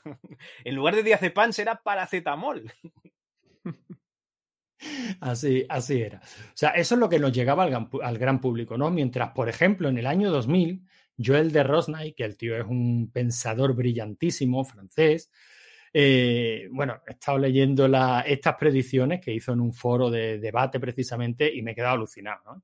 Os la voy a leer tal cual el primer párrafo. Es larguísimo el artículo, pero el primer párrafo me ha dejado porque esto lo hizo en el año 2000 y oye, Paradójicamente pienso que el medio de comunicación del futuro no será Internet, sino la televisión digital con la capacidad de navegación que proporciona Internet. De la fusión de ambos surgirá en los cinco próximos años la capacidad para transmitir imágenes y sonidos en directo. Se puede contemplar la visiofonía de buena calidad, bilateral o en grupo, y sobre todo la creación de programas televisivos por parte de los propios usuarios, difundidos a través de cadenas de Internet. Estoy convencido de que el actual fenómeno de páginas personales se convertirá en un fenómeno de cadenas personales de televisión, para bien y para mal. Hostia, pues ese sí que acertó, ¿eh? Coño, este tío lo Este la ha clavó. clavado, la ha clavado. Joder. Este tío Qué lo grande, clavó. qué grande. Qué Y, grande. y luego sigue, ya luego, luego sigue, ¿eh? o sea, luego tiene, en otro párrafo habla prácticamente de los wearables, de- del Internet de las cosas, dispositivos encima, en la ropa, en los zapatos, tal. Este tío era un fiera. Mira, yo Pero vamos, en el año Internet de las 2000 inventó cosas- Twitch. Eh, Yo, yo eso del Internet de las cosas no lo veo tan muy claro. bien. Me No, no, parece una chorrada. de YouTube. Pero... Dime, Javi, perdona. El Internet de las cosas. Bueno, a ver. No, no, que este tío debía ser el cofundador de YouTube. Pues sí, como mínimo. Eh, no, lo digo, lo digo en broma. Pero, Alain, eh, imagínate lo del Internet de las cosas que realmente a partir de ahora se supone que con la 5G van a ser sistemas más distribuidos. O sea que yo entiendo que sí que se van a utilizar más. No, no, si no, si no digo que no sea las- posible, digo los que aparatos a mí- conectados a Internet. Sí, sí. No, si, si no digo que no sea posible, eso por supuesto. Ah, ¿te parece Digo- una chorrada el- Digo el que me parece una no? chorrada. O sea, lo de abrir la ventana o la persiana a la hora no sé qué, el- la, la puerta no sé igual. Joder, tío, pero ¿qué pasa? Que te has eso es vuelto domótica, eso no inútil. cosas. Bueno, pero lo tienes conectado al móvil y lo puedes hacer desde la No, oficina pero yo creo que se cuando llegas más a, las zapatillas estas. Igual que ya llevamos toda la pulserita de actividad, pues las zapatillas de actividad, las, la ropa que detecte la temperatura corporal, o sea, vengan datos, datos, datos, datos y eso- analizadores de Big Data para vendernos cosas y eso. No, eso también me parece una chorrada, porque tú ya sabes si. No necesitas que te diga nadie si has hecho ejercicio o no. O sea, ¿qué necesitas? Que te lo diga la banda. Lo necesitas. No, pero ¿sabes lo que pasa? No, Que sé, no te, no te tomes a ti como el común No, si mortales que no claro, funcionamos si así. ¿eh? no me tomo como ejemplo. Que a mí me pero- han preguntado mis niños, "Mm, ¿está lloviendo? Y chico, asómate a la ventana. y tienen tan interiorizado mirarlo en el móvil o en el tablet que no que algo tan sencillo como asómate a la ventana a ver si llueve o si está nublado mm, les resulta como la alternativa extraña. No, Será que es- entonces yo es- me, me he quedado desfasado. Sí, no, nosotros en, te- en teoría ya, ya estamos desfasados directamente. Eh, eso sí que me fastidia, ¿vale? Lo de los trabajos manuales, que, que al final hacemos tantas, tantas cosas a través de- del ordenador y dispositivo que nos olvidamos de, de hacer, pues, pues eso, eh, manualidades o de intentar aprender trabajos manuales que, que yo qué sé, tío, un carpintero. Carpintero, si no te vas a una industria, no hay. Es que, en fin, eh, cosas de viejos directamente. Divagaciones de abuelos. Bueno, seguimos divagando y en este caso divagaciones de abuelos porque en el año 2002 hubo una mesa redonda interesantísima sobre el valor artístico de los videojuegos. Eh, no me hubiera parado en la noticia, no me hubiera llamado la atención si uno de los participantes de la mesa no hubiera sido Gonzo Suárez. Bueno, Y, la verdad es que eh, he estado leyendo el, el artículo y está muy chulo porque hablan de todo lo que... Ese debate que sale tantas veces en los podcasts de señores mayores hablando de juegos viejos, ¿no? Si el videojuego es arte o no es arte. Eh, ya digo, es interesantísimo, pero me mola ver cómo ya en esta época pues teníamos ese debate, ¿no? Yo creo que ese debate existe prácticamente desde el origen del videojuego. Pero me ha gustado la presentación. Dice, el valor artístico de los videojuegos es un poco como el del cine porno. La peli puede ser bonita, estar rodada en Super 8 y las modelos bellezas asiáticas vestidas de Ángel Provocateur, que el resultado final puede ser un bódigo. Porque el arte en el porno es otra cosa y en los videojuegos también. Claro, es la experiencia, es lo que te involucras con el videojuego. Claro, Eh, es que es el arte, yo ya directamente, ya te lo digo, el, el videojuego es el arte más moderno que hay, que aprovecha todas las tecnologías y va evolucionando. O sea, el libro se ha quedado en una cosa para la estantería, ¿vale? Yo creo que lo más evolucionado fue el elige tu propia aventura, ¿no? Que podías- era, era como interactivo, ¿no? ahí se ha quedado. A ver, una novela es una novela, un ensayo es un ensayo. Mira, Javi, eso que estás temática diciendo es una barbaridad tan grande. tan grande como que, explícame, explícame, ¿qué, qué novedades literarias hay de los No, últimos años es que, ha cambiado el género? Estás valorando el libro desde la Mm. óptica del videojuego. Por eso lo más avanzado te parece el Elige tu propia aventura, que es lo menos libro de la literatura. O sea, lo que no A se ver. puede hacer es mm, eh, valorar eh, un arte con las herramientas y bajo los estándares de otro. Vale, un libro será una- un conjunto de páginas metidas en un libro o un libro electrónico será un conjunto de páginas artificialmente creadas para que verlas en tu dispositivo. Será un conjunto de, de palabras. Tú no sabes cómo serán los videojuegos de dentro de 20 años. Un conjunto de bits. No, eso- eso está claro. No, y las personas serán un conjunto de átomos, no te fastidies. Eh, eh, acabamos de comprobar que el debate pues sigue estando tan vigente hoy día como Para el, 20 para, el, para el libro, ¿no? Porque para los videojuegos no hay debate, es un arte que va evolucionando. Vale. Otra, otra predicción maravillosa. El modelo de comprar música por suscripción no es solvente. Pues conmigo no, ya te lo digo. Yo soy Bueno, de pues los que es- escucha el anuncio de, de- de Spotify. De Spotify, Premium. sí, sí, Vuelve sí. a Premium. Vale, pues esto lo dijo Steve Jobs en el 2003 y contigo no, conmigo tampoco, pero evidentemente se equivocó. La cantidad de millones y millones y millones de usuarios activos de los servicios de suscripción es brutal y va creciendo. Ya si Sí, por no, elección Es que, personal o eh, porque nos lo van imponiendo, ya no lo sé, pero que el Es que el negocio este de suscripción es la hostia, si lo piensas, ¿eh? Porque tú, consumas o no consumas, ahí estás pagando todos los meses tu suscripción. O sea que para, Aquí, para las empresas es, es redondo sí, ese sí, negocio. Eh, Bueno, eso es lo que, lo que quería Telefónica, ¿no? Toma la línea móvil, toma la DSL, ¿no? Y págame cada mes. Aquí la historia es que, claro, el servicio de suscripción está muy bien cuando tienes toda la música o todas las películas. Pero ¿qué pasa? Ahora eh, tenemos Netflix, tenemos HBO, tenemos Amazon Prime, tenemos eh, eh, Disney Plus, me niego a decir Disney Plus. Eh, ahora han quitado una serie de, de Star Trek, que yo no la iba a ver, pero bueno, la han quitado de Netflix porque la gente de, de no sé qué, qué productora, la que hacía la serie, no sé si es Star Trek Discovery, se ha creado su propio servicio de streaming con, casinos, y furcias, y ahora eh, sus series están en su servicio, con lo cual digo, a ver, si el servicio, o sea, la suscripción está muy bien, pero es que quiere estar suscrito a 10 cosas, Mm, que soy un O señor mayor, que yo no voy a estar cada mes. universal, Emule. Claro. El emule, sí, vamos a volver al emule. Pues Ya te digo que vamos a volver al Emule.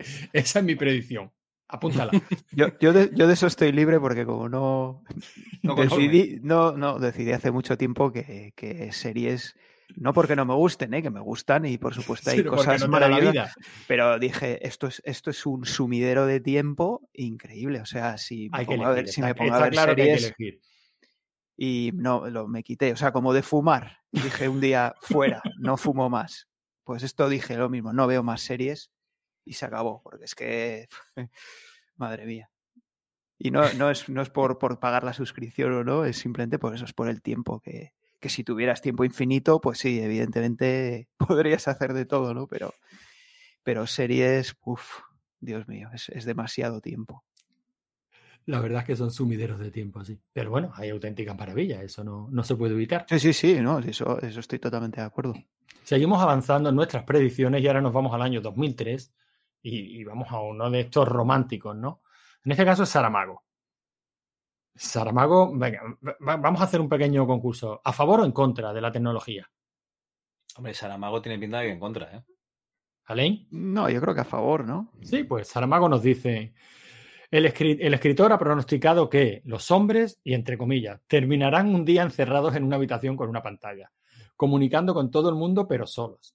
Para el autor portugués es la venganza de la tecnología que el hombre contemporáneo necesita pero que le hace perder las emociones y su identidad. Es un escenario terrible. Bueno, terrible, Pues terrible. Pues- pero también lo ha clavado. ¿eh?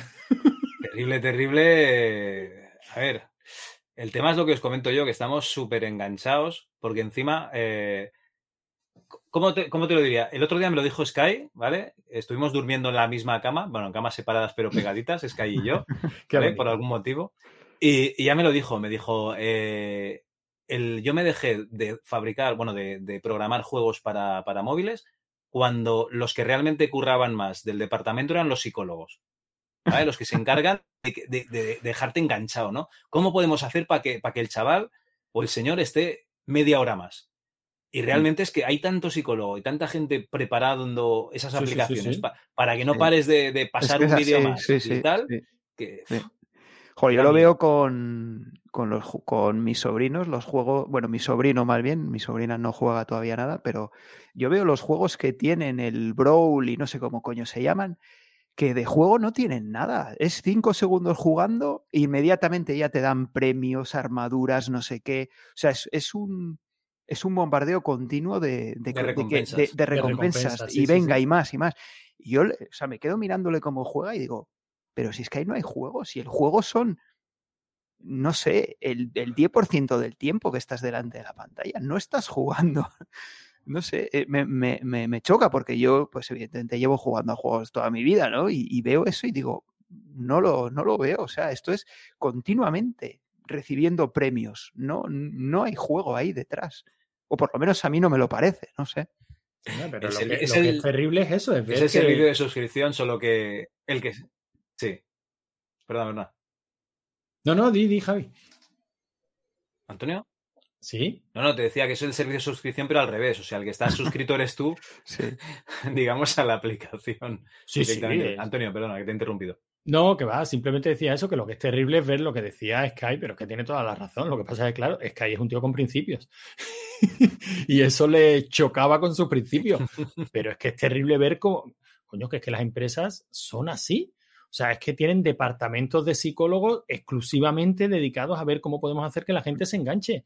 O sea, eh, un tío al que seguimos mucho, no sé si tú lo escuchas también, Javi, eh, es otro mundillo, ¿no? El tema del fitness y tal pero se lo escucha varias veces decir a Marcos Vázquez de Fitness Revolucionario. O sea, las declaraciones estas del CEO de Netflix cuando dice que su enemigo no es Prime ni es eh, otra plataforma, que su enemigo es el sueño. Dice, coño, es terrible. O sea, la gente que duerme no, te, no están consumiendo tu, tu producto. Hombre, claro, tú no puedes dejar de trabajar para Netflix- ver Netflix, pero sí puedes dejar de, Sí de puedes dormir dejar de para dormir. un ratito más la tele, claro. claro. Es terrible. Y pensar que los juegos están desarrollados de esa manera, o sea, gente que gasta pastas indecentes para que tú te enganches, coño, Sí, algo de razón tiene eh, Saramago. pero es más grave que eso, porque no solo son los juegos y la comida, ciertos Sí, sí, tipos de claro, comida. sí, sí. Que- Para que, para que tú te enganches. para que tengas más hambre y, o sea, comes y tienes más hambre y tienes más ganas de comer, no menos. o sea que sí, sí, eso Porque- es, es así. Y que la gente que dirige estas empresas no es que sean los más listos, ¿no? Porque mira, por ejemplo, en el año 2004, Bill Gates decía, en dos años se acabará con el spam. Lo clavó. Bueno, todavía llega algo, pero Hostia, algo, tío. El problema que hay es que yo como, como pruebo aplicaciones para el instituto, me suscribo a todas las mierdas de páginas que hay y me acaban llegando de mails, tío. Cada mañana, David, Stephanie y Melania de, de alguna página de SEO me envían un mail. Luego por la tarde, eh, bueno, otros de marketing de no sé qué. O sea, cada día me llegan miles de mails. Estoy hasta, la- hasta las narices. Bueno, chicos, eh, ¿te quedan muchas predicciones, Antonio? No, no, no, me quedan la- la- las predicciones a futuro, que esto lo voy a leer Ujú. rapidito, simplemente para dejaros que pensar. Eh, son de Ray Kurzweil, que es el, creo que es el director tecnológico de Google, un tío que sabe de estas cosas, ¿no? Y parece ser que ha acertado bastante en sus predicciones eh, y hace estas, ¿no? Las siguientes, ya para futuro. Para el año 2029 los ordenadores tendrán una inteligencia a nivel humano. Yo creo que ya hay ordenadores más listos que muchos humanos. Yo diría que hay humanos más tontos que muchos ordenadores. También. me, quedo, me, que- me quedo con la aclaración, con la acotación. Me parece perfecta. Para el año 2030, la realidad virtual será muy similar a la real. A finales de los años 30 podremos cargar la mente con ciencia. ¿A finales de cuándo has dicho? De los años 30, o sea, del 2030.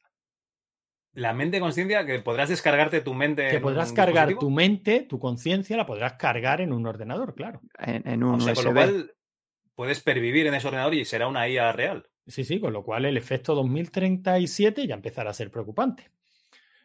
Porque ya te afectará O sea, que hay, directamente. que hay que intentar por lo menos aguantar hasta finales de los 30. Ay, ay, ay, Y que para no- en un PC y pedirle sin- a Dios que no se sin une palmarla, ¿no?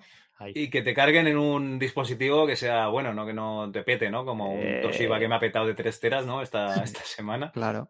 En 2040 la inteligencia no biológica será mil millones de veces más capaz que la biológica. Pues ya, ya era hora, joder. También en los 40 podremos hacer comida de la nada y cualquier objeto se podrá hacer aparecer en el mundo físico. Esto Bueno, yo creo, magia, ¿eh? yo creo que ya se ha fumado algo, ¿eh? Porque- Y para el 2045 multiplicaremos nuestra inteligencia por mil millones, vinculándonos de forma inalámbrica con la nube a través del neocórtex. Bueno, me parece a mí que. Bueno, Ghost in ya the sabes, Shell. ya sabes lo que dicen, cualquier ciencia lo suficientemente avanzada es indistinguible de la magia. Hombre, hombre, sí, Sí, sí. pero cualquier ciencia, por muy avanzada que sea, no, no puede romper las leyes de la física, ¿no? Y eso de No. crear algo de la nada y no sé qué y tal, pues no sé. Ya, ya veremos, estas son las predicciones veremos, de este veremos. señor. Bueno, no lo veremos porque ya. A ver, a ver. habremos- habremos porque estaremos cargados en un, en un pendrive. Ah, bueno, Claro. es verdad, es verdad. sí. Estaremos en un llavero. No. Y esto, y esto Bueno. es todo, Javi.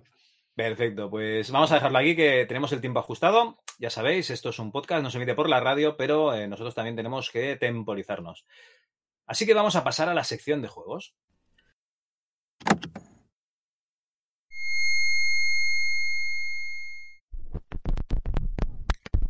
Estáis todos estupendos, chicos. Se os ve bien centrados y vamos a petarla duro, ¿eh? Vamos a darle fuego bien fuertote a las pistas este verano. Va, vale, José Luis. El botón ese que pone efecto ovni y vamos tirando.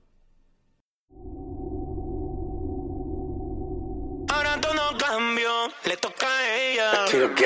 Ayer la vi perreando solita. Hostia, ¿qué ha sido eso? Nada, nada, es normal. Ahora que no está con ese man, que la felicidad como ropa se la quita. Que yo siempre estaba cuando tú no estabas. Fue tan todo lo que ya no me mataba. Poco a poco ya no te necesito. Juanín, ¿por qué no canta a la chica de las uñas largas? Como dice. Está hablando y tiene sueños, se le nota, no canta, ¿qué cojones? Va, va, tú atento al botón que pone atún con pan, le das y otra cosa, tú no sufras. Va. Te mandé a decir que Ahora todo cambió, toca a ella. Espera, espera, pausa. Nada, nada, tú sigue, va de lujo, ¿eh? En una toma acabamos. Que ese señor ha gritado brrr en mitad de la grabación. Juanín, Buah, es que no miraste. En el éxtasis del momento metióse tremendo rayote de fariña y con la emoción narcótica pues sí, se le ha escapado un brrr al muchacho. Cumpliste el contrato, yo puse lo que faltaba. A ella le gusta el maltrato, pero en el que no puede ser, hombre. Que acaba de decir la de las uñas que le gusta el maltrato. Pues sí, pero que vamos, que antes dijo que el maltrato la puso ella tú a lo tuyo, José Luis. No, hombre, no, que no está bonito. Buah, y el chico aquel de pelo como risqueto dice que cambió dando un giro de 360 grados a la situación, cuando obviamente acabaría en la misma posición del punto de partida. Son cosas de jóvenes, tú no sufras. Juanín, coño, que ha vuelto a snifar que se cuela por el micro. Tú piensas en el cheque, José Luis, nada más. Lleva media canción rimando tú con tú y comenzóse rimando tercera persona del pretérito imperfecto con tercera persona del pretérito imperfecto y no se sonrojan. ¿Por qué vas a hacerlo tú, eh? Joder, esto es durísimo. El cheque, José Luis, el cheque. Ahora tú la quieres y no te quiere ella. Y ahora todo Estupendos todos, muchachos, no hace falta repetir, ¿eh? Alguno que ayude a la chiquilla que enredóse las uñas con los cables y ya nos vamos yendo. Muy bonitas las uñas, por cierto, y guapa, muy bonitas, y los dientes también, todo perfecto. Ahí fuera os espera un bolquete de champán y putas, bien ganado, eh, bien ganado. Bueno, ¿y ahora? Pues yo voy a darme un baño con salfumán y abrazar fuerte a mi mujer y decirle que la quiero. Ya mañana será otro día, José Luis, eso no puede durar mucho, hombre. Y que luego digan que no ocurrió nada realmente horrible en el año 2000.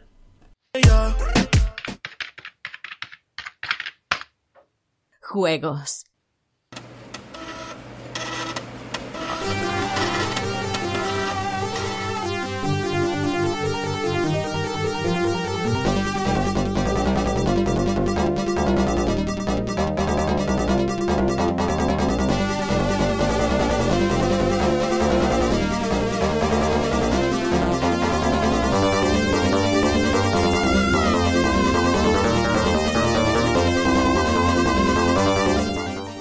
Cuando los mire al futuro, ¿vosotros recordáis cuando erais unos eh, jóvenes eh, mozalbetes, unas jóvenes chicuelas, que, que el año 2000 os parecía que estaba súper lejos?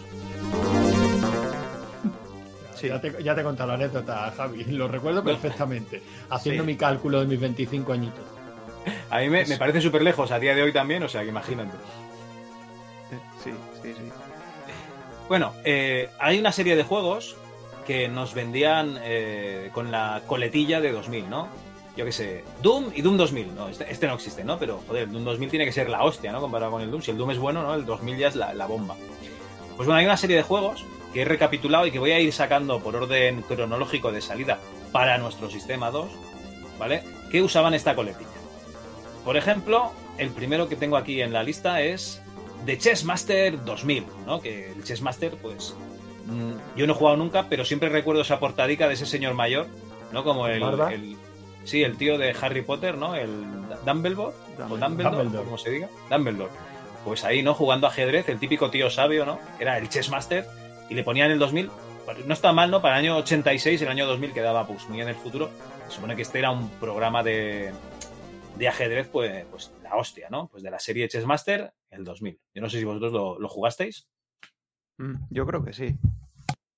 Yo creo que sí, pero bueno, tampoco tengo nada que decir, pues... Es un juego de ajedrez. Un juego de Esto- ajedrez. Eran los juego que se publicitaban en la época diciendo el índice, ¿no? Había un índice de que medía la capacidad de. No sé Sí. si capacidad real de un jugador de ajedrez y tal. Y te decían, este tiene. Y un numerito, los numeritos. Sí, me imagino que te refieres al Elo, ¿no? Al índice Elo. Es, ese, ese, que, Sí, que no, no me acuerdo exactamente cómo se calculaba, pero bueno, es lo vas ganando según las partidas que juegues y contra quién juegues. Y este te lo, te lo publicitaban así, diciendo que tenía un índice tal. O sea, ah, qué maravilla. Pues entonces demasiado listo para mí, no lo juego. A mí, da- a mí dame el Battle Chess, dame el Battle Chess. Bueno, se supone que tenía una librería, una biblioteca de 71.000 movimientos, 12 niveles de dificultad, ¿vale? Se supone que era un juego bastante completo. Pues yo estoy como vosotros, pues un juego de ajedrez, ¿no? Yo era más de- del Battle Chess y ver ahí como la reina pues mataba ahí, apuñalaba a todo el mundo, eso ya, ya me molaba más. Pues bueno, el primero sería este, el Chessmaster 2000, 14 años, ¿no? Se adelantaron a, a ese año 2000. El siguiente tiene un poco más de chicha, es el Road War 2000, un juego del año 87, que es una especie de Mad Max. O sea, tú llevas una banda de, de- de- de bribones, ¿no? De punkies, ¿no? Que van en, en esos coches, ¿no? Eh, por el desierto, eh, esos coches reforzados, ¿no? Con, con piezas de hierro, pues para poder golpear a otros coches y tal. Y se supone que tenías que ir haciendo misiones, pues por un mapa, todo estratégico y todo muy, muy 8 bits. Lo que pasa es que este ordenador, pues, o sea, este ordenador, pasó de los ordenadores de, de 8 bits y del Apple II, pues llegó a MS2 también. Y este sí que no lo he jugado en, en la vida ni lo he visto directamente, el Road War 2000, pero tiene una cosa buena que es de SSI, Strategic Simulators Inc., ¿no? Que, que era esta gente que hacía pues al principio juegos de estrategia y luego todos los juegos de, de Dungeons and Dragons, por lo cual para mí, para mí es un sí, ¿no? Para mí es- está bien. Yo no sé si vosotros sí lo habéis jugado. No, yo creo No, que no, para nada. Yo, o sea, estoy viendo aquí pantallitas según tú lo comentas. Y hombre, para todos los que nos gusten este, este rollo, tiene buena pinta, ¿no? O sea, Parece el típico juego de estrategia de ir moviendo tus unidades y tal. Y el formato me gusta, la ambientación me gusta, pues este se va a esa libreta de la jubilación. Sí, a ver, además es que utilizaban ese año 2000, ¿no? Que llegaría el apocalipsis y pues en este caso habría sido un apocalipsis eh, bacteriológico, ¿no? Armas químicas y, y quedaban pues eso, eh, pequeño- pequeños retazos de civilización y tú tenías una banda y te tenías que encargar pues de, de sobrevivir. Tiene, tiene buena pinta.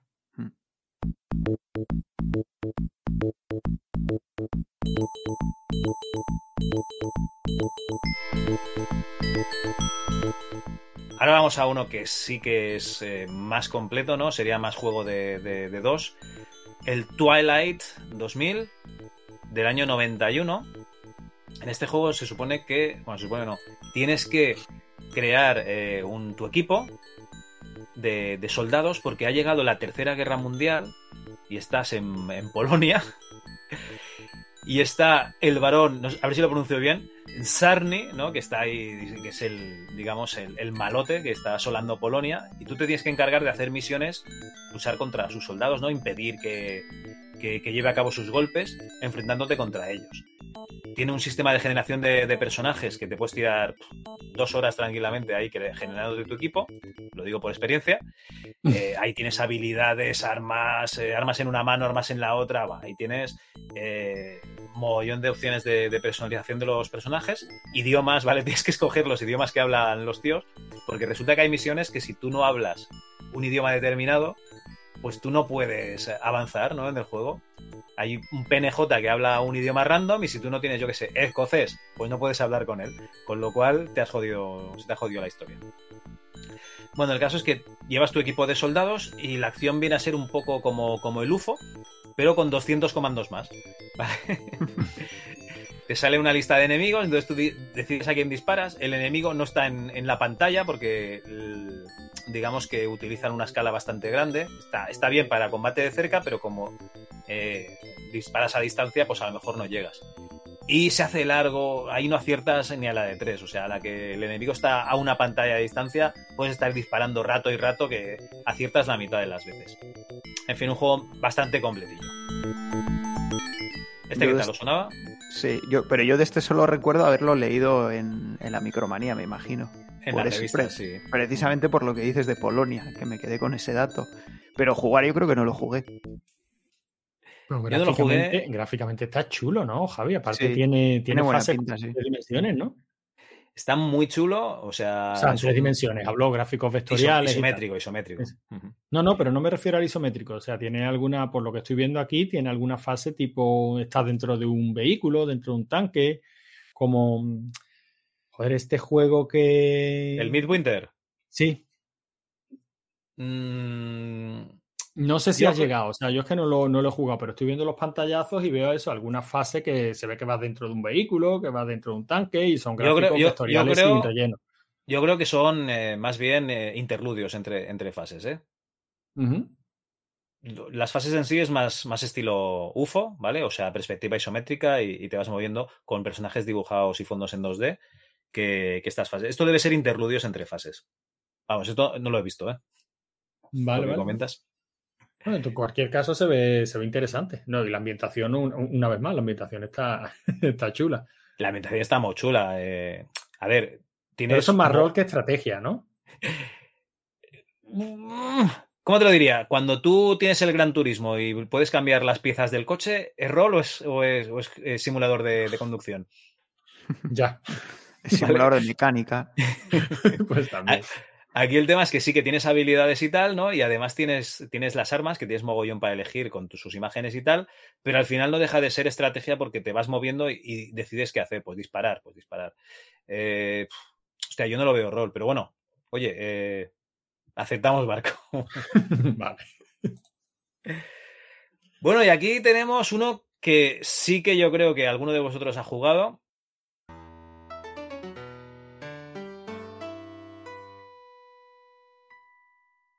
Es el Gunship 2000 del año 91 y aquí le voy a ceder la palabra a Elena, la ERTES directamente. Sí, bueno, este es uno de los juegos que iba a comentar yo, que bueno, ya, ya lo comentamos en, en el programa de Micropros, así que lo que había pensado hacer hoy, en vez de comentar el juego, ¿no? Que, que, bueno, que es un simulador de helicópteros, ¿no? Eh, en el que, bueno, puedes, puedes eh, según vas avanzando y vas subiendo de rango, puedes...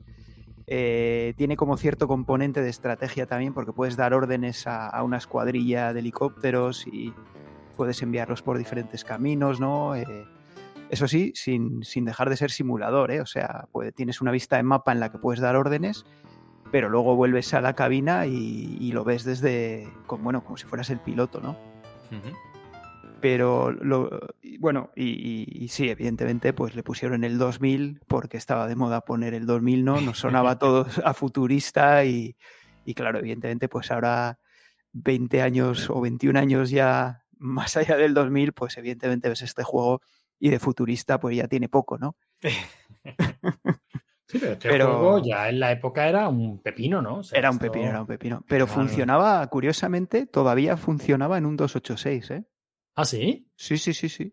Ah, pues este lo recuerdo yo, haberlo jugado poco porque me llegó de aquella manera y, y un simulador de estos sin instrucciones poco podías hacer, pero bueno, conseguí despegar y, y lo recordaba ya muy, O sea, muy potente. O sea, yo, vale, estábamos acostumbrados a ver un pirámide eh, simulando montañas, pero coño, en estas pirámides No, habían eh, algunas texturas. O sea, No, este, había- este seguía sin texturas todavía, ¿eh? Este era de pirámide total.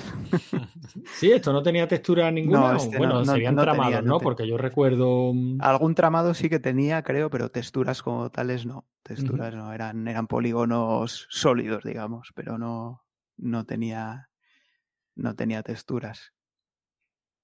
Y bueno, ya, ya que has mencionado el tema de las instrucciones y tal, pues eh, había pensado comentar un poco algunas curiosidades de, de cómo se maneja un helicóptero, ¿no? Porque yo creo que es un tema que igual no es muy conocido, ¿no? Y bueno, igual los que son seguidores de los simuladores y, y, bueno, de- del, mundo de la aviación, pues seguramente sí, ¿no? Pero igual mucha gente que nos está escuchando no conoce.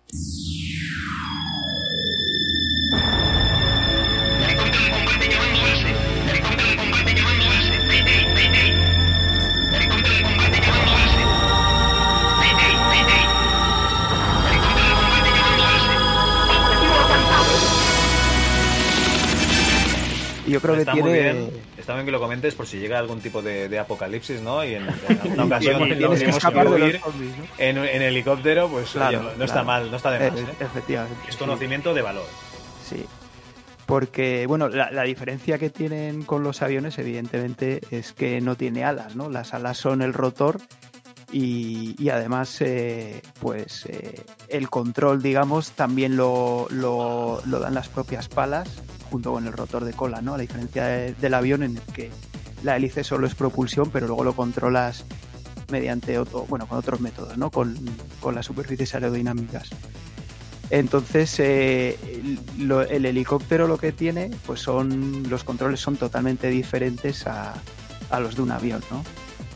Y bueno, tiene, aunque físicamente son iguales que los de un avión, ¿no? Tienes una palanca en el medio, ¿no? Y, unos pedales y luego un, mando de gases, pues es- lo que hacen es completamente diferente, ¿no? Porque para empezar, eh, me imagino, bueno, no sé, me imagino que sabéis por qué tiene rotor de cola el helicóptero, ¿no?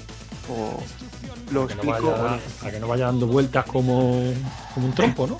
Efectivamente, ¿no? Sí, es por simplemente por, por el principio de acción y reacción, ¿no? Si, si haces girar el rotor en un sentido, pues evidentemente el helicóptero que no está sujeto a nada, pues tendería a girar al- en el sentido contrario, ¿no? Entonces, para un helicóptero, perder el rotor de cola eh, inmediatamente significa que pierdes el control de- del helicóptero. eso, eso lo hemos visto en muchos cines de acción de los 80. se ve, sí. Bueno, y hay muchos vídeos sí que, que lo demuestran. O sea, es, es inmediato. O sea, se va a tomar por culo el helicóptero. Y bueno, pues y entonces el, el- el rotor de cola eh, lo manejas con los pedales, curiosamente, ¿vale? Si pisas el pedal izquierdo, eh, digamos que varías el ángulo de las palas del rotor de cola y eh, si pisas el, pedal izquierdo, pues haces ir al morro del helicóptero a la izquierda, ¿no? Y si pisas el pedal derecho, pues haces ir al morro del helicóptero a la derecha. Eh, y luego, eh, bueno, no sé si, bueno, también lo habréis visto en las películas, ¿no? Si tú pones a rotar el, rotor del helicóptero, pero no haces nada más, pues nada, pones a rotar el rotor, pero el helicóptero no sube, ¿no? Tienes que hacer algo más para que el rotor, o sea, para que el helicóptero ascienda. Y eso lo haces con, con un mando que, que se llama el, el, el, perdón, el colectivo, que lo que hace es variar el ángulo de las palas del rotor, pero de todas a la vez. ¿Vale? O sea, si tienes dos palas en el rotor, pues varía el ángulo de esas dos palas a la vez y el mismo ángulo, ¿no? Entonces, tienes el rotor mm, girando eh, a una velocidad la que sea, ¿no? Con este mando, con el colectivo, aumentas el ángulo de esas palas y entonces el, el helicóptero empieza a ascender. Eh, y eso es una palanca que tiene el piloto, digamos, parecida a la del freno de mano del coche, ¿vale? De ese estilo, que tiras hacia arriba y con eso aumentas el, ángulo que comento de las palas.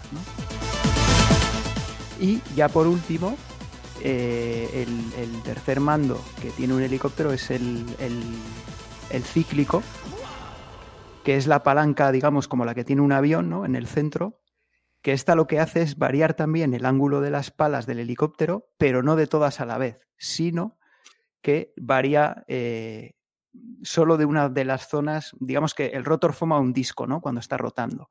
Entonces, eh, dependiendo hacia dónde inclines la, la palanca, pues varía el ángulo de la pala, pero solo cuando está en, en una zona, ¿no? Por ejemplo, si quieres ir hacia la izquierda, digamos, o inclinar el helicóptero hacia, la izquierda, mejor dicho, pues mueves la palanca hacia la izquierda y lo que hace es mover el ángulo de las palas, pero solo cuando están delante, o sea, apuntando hacia, hacia adelante. ¿Vale? Aunque podría parecer que tiene que ser cuando está eh, hacia la izquierda, es hacia adelante, por el fenómeno de, la precesión, ¿no? Que si tú inclinas una, un cuerpo que está rotando, le, le haces una fuerza en una posición, se inclina a 90 grados de esa posición. ¿Vale? Y esto se controla con el, con el cíclico.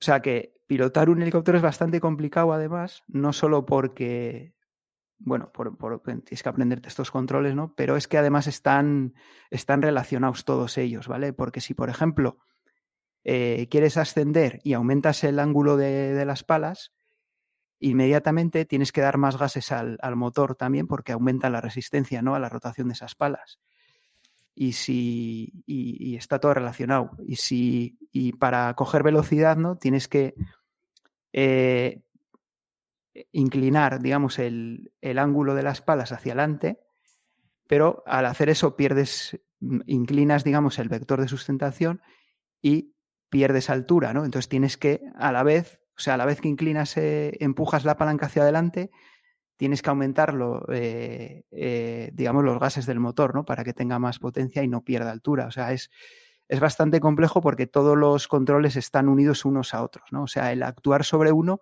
implica que tienes que, que actuar sobre otro. O sea, que es, es, muy diferente a conducir un coche, ¿no? Que, que, tú si aceleras, pues aceleras, no tienes que hacer nada más, ¿no? Si giras a la izquierda, pues giras a la izquierda, no tienes que compensarlo con ningún otro mando. En cambio, en un helicóptero, pues es, es está todo relacionado y tienes, tienes que actuar con los, con los tres controles que tienes a la vez. Lo que, yo, lo que es milagroso casi... es que yo consiguiera despegar con el Windshield 2000 sin instrucciones, o sea, lo cual demuestra que tengo una habilidad natural para estas cosas.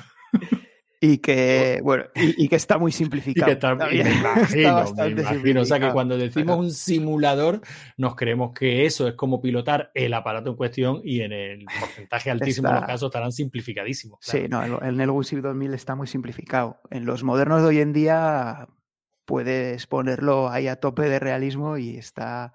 Y estrellarte a gusto. Eh, estrellarte a gusto, sí. Oye, prepara el helicóptero. yeah. sí. pues bueno, y luego ya casi... lo, lo, una, una cosilla ah, rápida. Quedan más pedales ahí. Vale, vale. No, no, ya no hay más pedales. No, pero una, una cosa curiosa que mucha gente no sabe y ahora os voy a preguntar a ver si lo sabéis vosotros, que es que un avión ya sabéis que si se queda sin motor por la razón que sea, ¿no? puede planear ¿no? cierta distancia y bueno, dependiendo a qué altura estés, pues podrías incluso llegar hasta algún aeropuerto y aterrizar sin problemas, ¿no? Y de hecho ha habido casos en, en los que esto ha ocurrido y, y, y bueno, se ha, se ha, conseguido aterrizar sin motores, ¿no? Uh -huh. Pero ¿qué ocurre si un helicóptero se queda sin motor? ¿Qué creéis que ocurre? ¿Puede hacer algo similar a lo que a lo que hace un avión? Vale. Mira, yo, según mi experiencia, si el bueno va dentro, planea y aterriza bien. Y si va el malo, se la pega. Se la pega, si el malo, vale se la pega pero estrepitosamente. Eso, pero eso es en la ficción. Yo os estoy pre preguntando en la realidad. Hombre, a mí la lógica me diría que eso va a, a, de cabeza al suelo, vamos.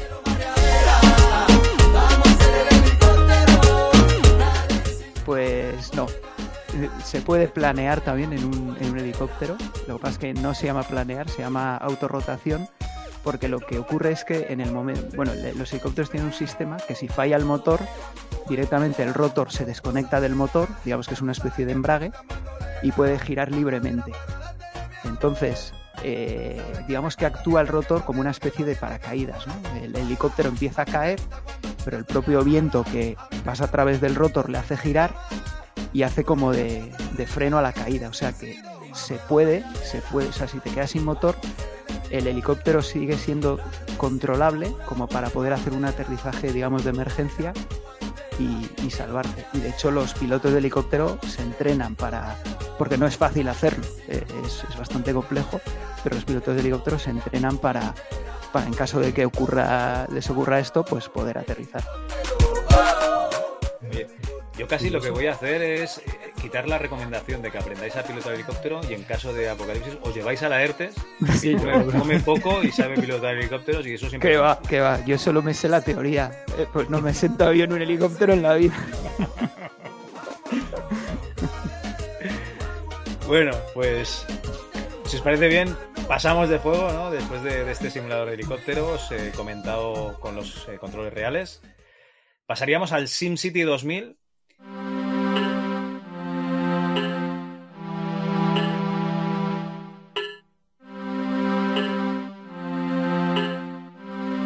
El SimCity 2000 eh, es un juego que yo quise probar 5 minutos el otro día y estuve 5 horas y dije, joder Javi, ¿qué, estás haciendo con tu vida? Y me fui a dormir. Eh, yo lo recordaba como un SimCity normal, pero, coña. O sea, el SimCity 2000 tiene muchísimas opciones. Una de ellas es que, eh, además de tener que poner las vías de, comunicación, eh, pues, sé, coches, ferrocarriles, etcétera, metros, ¿no? Pues tienes que activar las cañerías, ¿no? Y que haya agua corriente en, en todas las casas. Y es una cosa que yo no recordaba, ¿vale? En este juego de Maxis del año 94, que yo creo que los dos sí que le habréis dado, ¿no? ¿Este era el de Godzilla o...? Bueno, Godzilla yo creo que han sido todos los de- Sí, ¿no? Yo, es que recuerdo, pues, Godzilla. Pero esto es que eso, estos han sido siempre pozos de hora, Javi. Todos. O sea, todos. Esta gente se hacían hasta los de simuladores de, de hormigueros, ¿no? Entonces vinieron arriba y empezaron a simularlo todo. Siman, Simfarm, Simearth. Sí, sí. Y Simcopter tenían también. eh, son juegos que son esos pozos de horas. Pero bueno, pozos de horas que por esa por, yo creo que por la misma estructura y por las mismas mecánicas que tiene, envejecen muy bien. O sea, Es que, yo- para mí hoy sigue siendo igual de divertido que era en la época. es que son el típico juego este de, espera, pongo aquí una casita Y más pasa. y lo, y lo dejo. Y, no, y luego es, ah, bueno, voy a poner aquí una central eléctrica y lo dejo. Y así, pues eso es lo que ha, lo que ha dicho Javi. Han pasado cinco horas y, y tú ahí poniendo casitas. Pero ¿por qué se enfada esta gente? Por tener dos centrales nucleares alrededor, si eso. Así no Uy, se le van va. a apagar nunca las bombillas. Las centrales nucleares son carísimas, yo ahí no, no llego. Ahí no llegan, ¿no? Nunca me da, a mí se me acaban y tengo que poner centrales solares que solo dan 50 megavatios, pero, pero duran pocos años. En fin. Un pozo de, de horas, la verdad es que un buen juego, eh, con todo el espíritu de SimCity, con una especie de 3D, ¿no? Porque utilizaba también los gráficos dibujados, pero aquí tenías el terreno que lo podías, o sea, tenía diferentes niveles, podías rebajarlo, podías eh, aumentarlo, pues yo qué sé, pues imagínate que quieres hacerte unas casas en las colinas, pues lo puedes hacer sin problemas, y la verdad es que muy completo para la época. Bueno, Eurofighter 2000, año 95, la ERTES. Este yo creo que también la has dado, ¿no?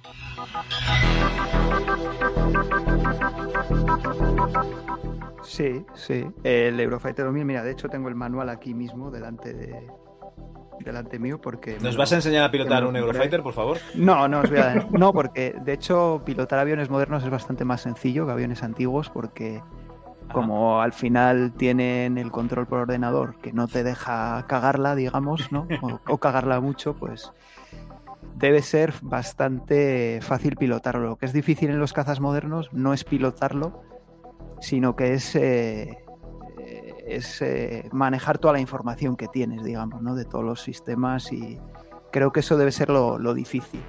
Pero pilotarlo debe ser bastante fácil. Ya digo que yo no he pilotado nunca uno, evidentemente, pero lo que es volarlo en sí debe ser bastante más sencillo. Pues Pero nada, no, si tenemos lo- algún lo oyente que... Que, pilote aviones de combate modernos, que nos lo deje en comentarios también. No, lo- Igual va a ser más difícil esto.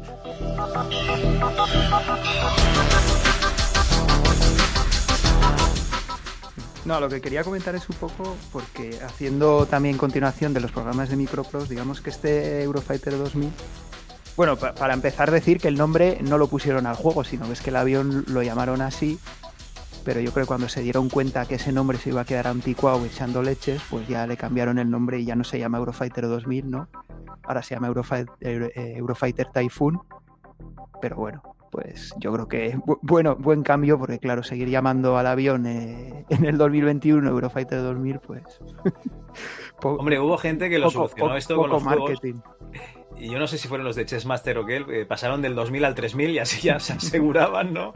Unos pocos años más de, de margen. Sí, esto es como la técnica esta para solucionar el efecto 2000 que consiste en pasarle el problema 37 años adelante, ¿no? El eje, ¿no? El eje. El eje. Sí. Pues sí, nada, lo que quería, rápido, lo, lo que quería comentar es, pues eso, que este es, digamos, la evolución de los juegos de Microprose, porque ya es, ya sí que requiere una Super VGA, pero sigue siendo un juego de MS2 y no requiere todavía aceleradora 3D, o bueno, no requiere o no estaba preparado para aceleradora 3D. Y de hecho, los requisitos mínimos son, curiosamente, dice aquí un 486 eh, de X2 a 66 MHz. O sea que No. todavía un ordenador. sí. Bueno, esos son los mínimos, a saber cómo funcionaba en eso. Y Pues este no recuerdo haberlo probado, pero ese era mi, ese era mi PC.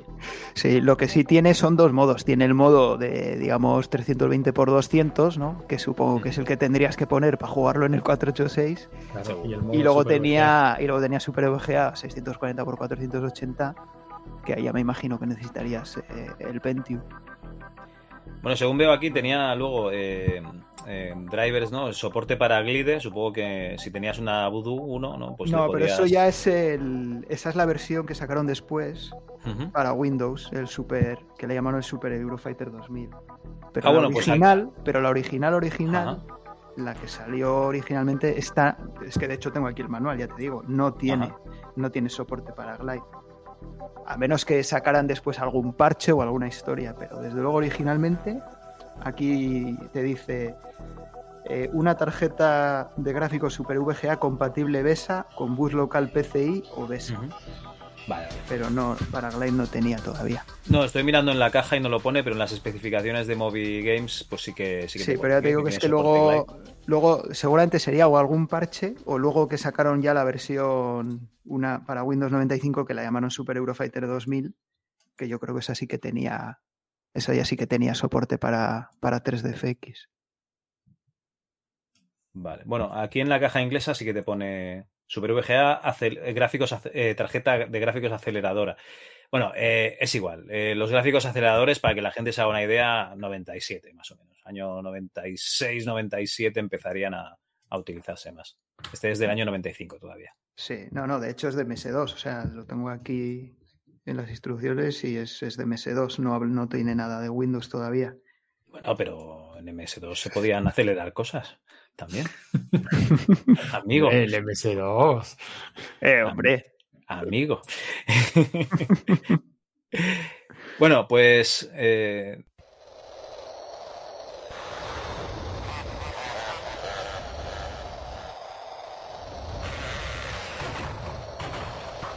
pasamos al Pinball 2000, que sería el siguiente juego, también Ay, no, del año por Dios. 95.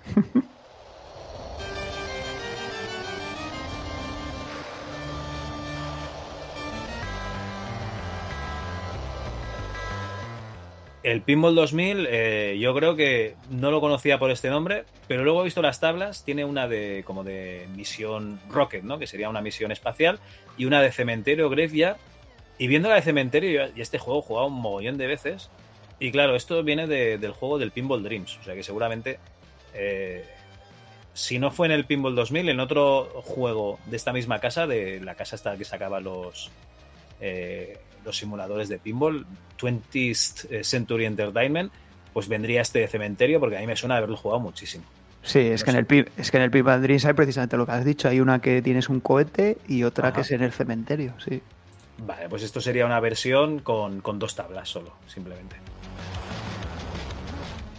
Antonio, Bueno. has dicho, madre mía, eso es que no... No, no, no, no, es que esta semana, por lo que sea, Javi, bueno, Va de tú, tam- tú también hemos terminado un poquito hartos de, de pinball. Ah, yo de coño, pin- mira, aquí está en el Pinball Dreams el cementerio, muy bien, muy bien. Yo de pinball de, de MS2, creo que era MS2, recuerdo uno que me sorprendía y, seguro, y además luego lo he escuchado comentar, pero no me acuerdo el nombre. El sonido tan acojonante que tenía por el speaker.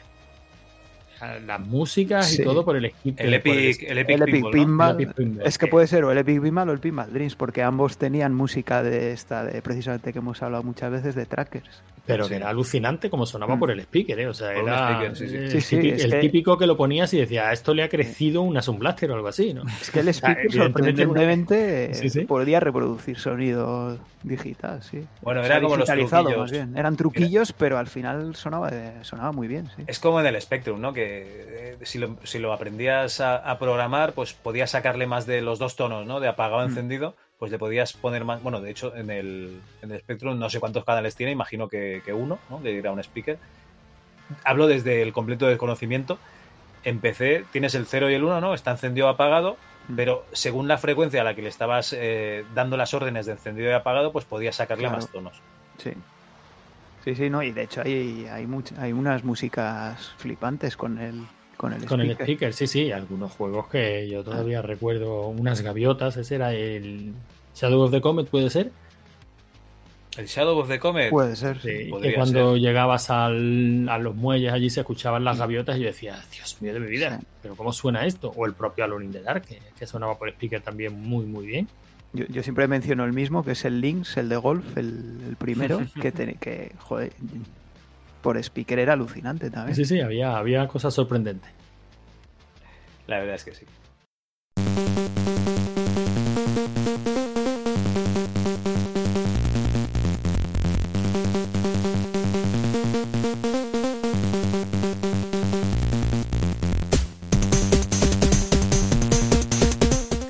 Bueno, siguiente juego, pasamos de año, año 96. Tempest 2000, una actualización del de, del arcade Tempest, eh, con unos gráficos pues, más botitos, ¿no? Más bonitos, este, este arcade de, de Atari, que yo he jugado bastante poco, pero la verdad es que lo, lo probé y es, es bastante divertido de jugar esta versión. Yo este creo que no lo he probado. Bueno, es que el Tempest está muy chulo.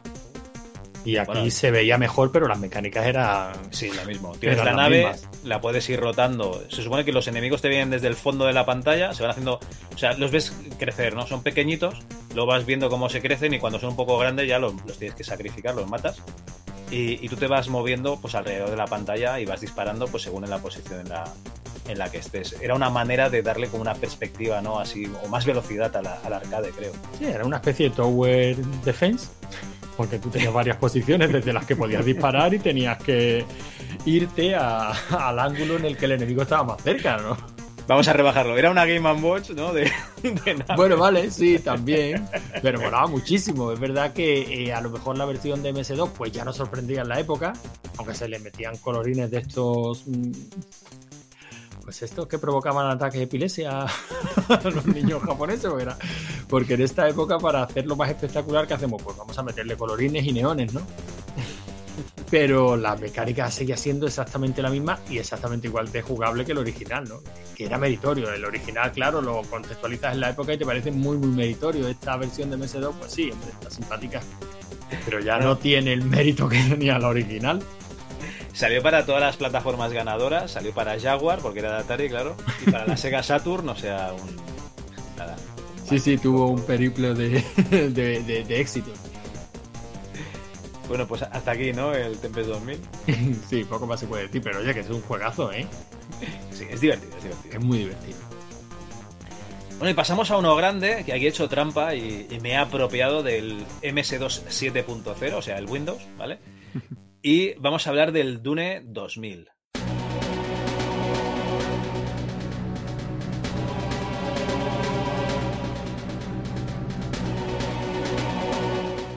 Año 98, estamos aquí con Westwood, esta gente que inventaron, reinventaron, hicieron, se sacaron de la manga el género del RTS con su Dune 2.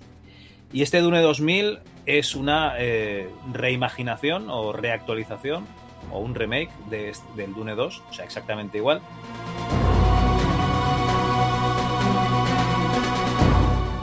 Empiezas interpretando al jefe, la Dalit, de una de las tres casas, ya sabéis, la Atreides y la Harkonnen del libro, la Ordos, la que se sacaron de, de- de los ovarios, ¿no? Westwood. Y en, estas, en estos papeles, pues tienes un mapa de Arrakis, de Dune, que tienes que ir conquistando, se ven las provincias y tú decides, bueno, eso de decidir es muy, muy optimista, pero bueno, tú tienes que señalar el punto en el que vas a atacar, en el que vas a mover tus tropas del mapa. Aquí nos viene todo con unas secuencias FMV muy bonitas, la verdad es que a- aquí se ve, ya que es Windows, ¿no? Se ve el vídeo bien. Y, y está nuestro amigo Gimli, que nunca me acuerdo cómo se llama, el Rhys no sé qué, ¿cómo se llama? El actor. Sí, Eh, Rick John, Davis. John Rhys Davis. John Rhys Davis interpretando pues a este Mentat de la casa Atreides. Yo normalmente juego con Atreides, con lo cual es al que he visto. Eh, otra, otra serie de actores interpretando Freemens y tal. Y te va pues soltando un trozo de, de- de película, ¿no? Una introducción a, a la historia. Y tienes la misión exactamente igual que si jugases al, al Dune 2, pero en bien, o sea, actualizado. Eh, gráficos. Coño, el Dune 2 ya estaba bien. El Dune 2 estaba espectacular, pero aquí está todo más fácil. Y no está tan fácil como debería, porque es un juego del año 98 que ya tenemos el StarCraft por ahí, si no asomando ya, ya ha salido. Y, yo creo que, se podían haber los de Westwood puesto un poquito más las pilas. Bueno, de hecho, coño, tenían dos Command and Conquer y tal. Eh, básicamente han aprovechado el Command and Conquer para sacar este, este Dune 2000 eh, importante, eh, tienes los edificios bastante a mano, tienes las tropas para producirlas bastante a mano y la verdad es que el juego en sí pues, le faltan las típicas opciones que ves a día de hoy, ¿no? Pues eh, yo qué sé, no- puedes crear grupos de tropas, pero por ejemplo no puedes seleccionar solo las tropas de un tipo, eh, pues pequeños detalles que no, que no tienes, las colas de producción no las tienes y tal, pero es muy muy jugable y más rápido, o sea, yo me acuerdo del Dune 2 de estar, yo qué sé, 10 minutos atacando un edificio y que no había manera de que, de que se muriese porque lo reparaban. Y aquí no. Aquí, aquí cuando atacas, atacas de verdad. Yo no sé si le habéis dado al Dune 2000, pero es, es un... Yo, curiosamente, le di mucho más al, al Dune 2 que al 2000. Much- yo pero también. muchísimo más, muchísimo más. Al 2000 sí que lo tuve también, pero le di muy poquito, la verdad. No sé si es porque a mí ya me pilló mala época o no sé, o... Ya en el No sé. No, yo, Estaba- creo- estaba yo persona- personalmente creo que era porque como yo jugué tanto al Dune 2, pues este decía, bueno, es que es volver a jugar al mismo juego. Es jugar a lo mismo. Más bonito, si es verdad, más bonito, más pulido, muchísimos detalles con los vídeos y tal. También tenía este, este sí era Super VGA, ¿no? Sí. Este se, se notaba también mucho, pues eso, la definición de las unidades y tal. Pero bueno, es que era jugar al mismo juego. Bueno, aquí lo que tenías es que, em, igual que en Warcraft, ¿os acordáis que en Warcraft había la típica fase de construye tal o derrota al enemigo? Pero luego tenías algunas en las que tenías que hacer cosas especiales. Pues ye- consigue Mm. que este personaje llegue del punto A al punto B sin que lo maten y tal y pascual. Aquí también, aquí también tienes misiones, yo qué sé. Consigue que un ingeniero llegue a, a la fortaleza tal para liberar a, lo- a los Freemen, ¿vale? O, o cosas así. Con lo cual no es solo eh, lucha y conquista, ¿no? Como en el Dune 2, que el Dune 2 era acaba con el enemigo y ya. O sea, realmente el Dune 2 no iba de eso. O sea, a veces había misiones de recolecta 10.000 de especia, pero no nos engañemos. Lo que hacíamos era derrotar al enemigo y luego ya si eso recogíamos toda la especia que quedaba. Sí, Aquí hay misiones que no, que no te permiten, o sea, que no te permiten, que no son eh, simplemente derrota al enemigo, sino que tienes que cumplir pues unas cosas. Pero yo, en cambio, al Command and Conquer, al 1, que ni siquiera tampoco era en, en Super VGA, a ese sí que le di también un montón.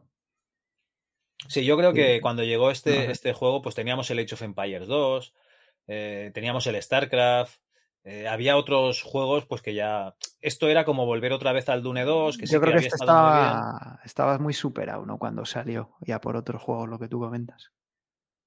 Hombre, desde luego, si tengo el StarCraft en una mano y el Dune 2000 en la otra, pues Hombre, cojo el StarCraft, claro, pero está con los ojos cerrados. Está clarísimo. Pues, pues lo estás diciendo todo, Javi.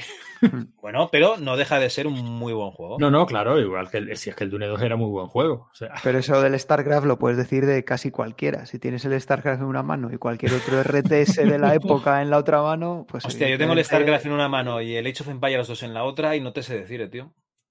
eh, pero el Age of Empires 2 es del mismo año. Pues, pues no lo sé, ahora te lo digo. No lo sé. Bueno, yo en cualquier caso me quedo con el StarCraft también. Por la historia, Bueno. sí. Está claro que la historia del, del Age of Empires 2 es una, es una patata. No, Sí. no solo por la historia, Pero- sino porque joder, está todo. O, o sea, la historia sí, pero no sé, tienes tres razas que sí que son diferentes, no que. No que uno tiene 99. arqueros y el otro tiene Ahora, ballesteros. ahora no estoy sé. jugando a, a los bueno. tweets estos que se acaba, que se han puesto de moda, en plan, solo te puedes quedar con uno y te ponen cazafantasmas y regreso al futuro, y dices, pues mira, regreso al futuro, pero no vamos a eso. fantasmas. Son preguntas que no, No, sí, un no, porqué. Bueno, pues eso. Eh, Dune 2000, muy buen juego, ¿vale? Eh, algunos dirán que superado, pero se puede jugar muy bien y puedes saber allí a, a Gimli antes de ser Gimli. Poco, Mira, poco mira. antes, poco antes de ser Gimli, con unas cejas Mira. espectaculares. Mira que ha hecho basura este hombre, pobre tico mío. Oye, hay que comer. No, no, sí, sí, sí, eh, nada, que- nada que objetar. Ay. Bueno, y el último juego ya, eh, este también es para, para dos, es el Tyrian 2000.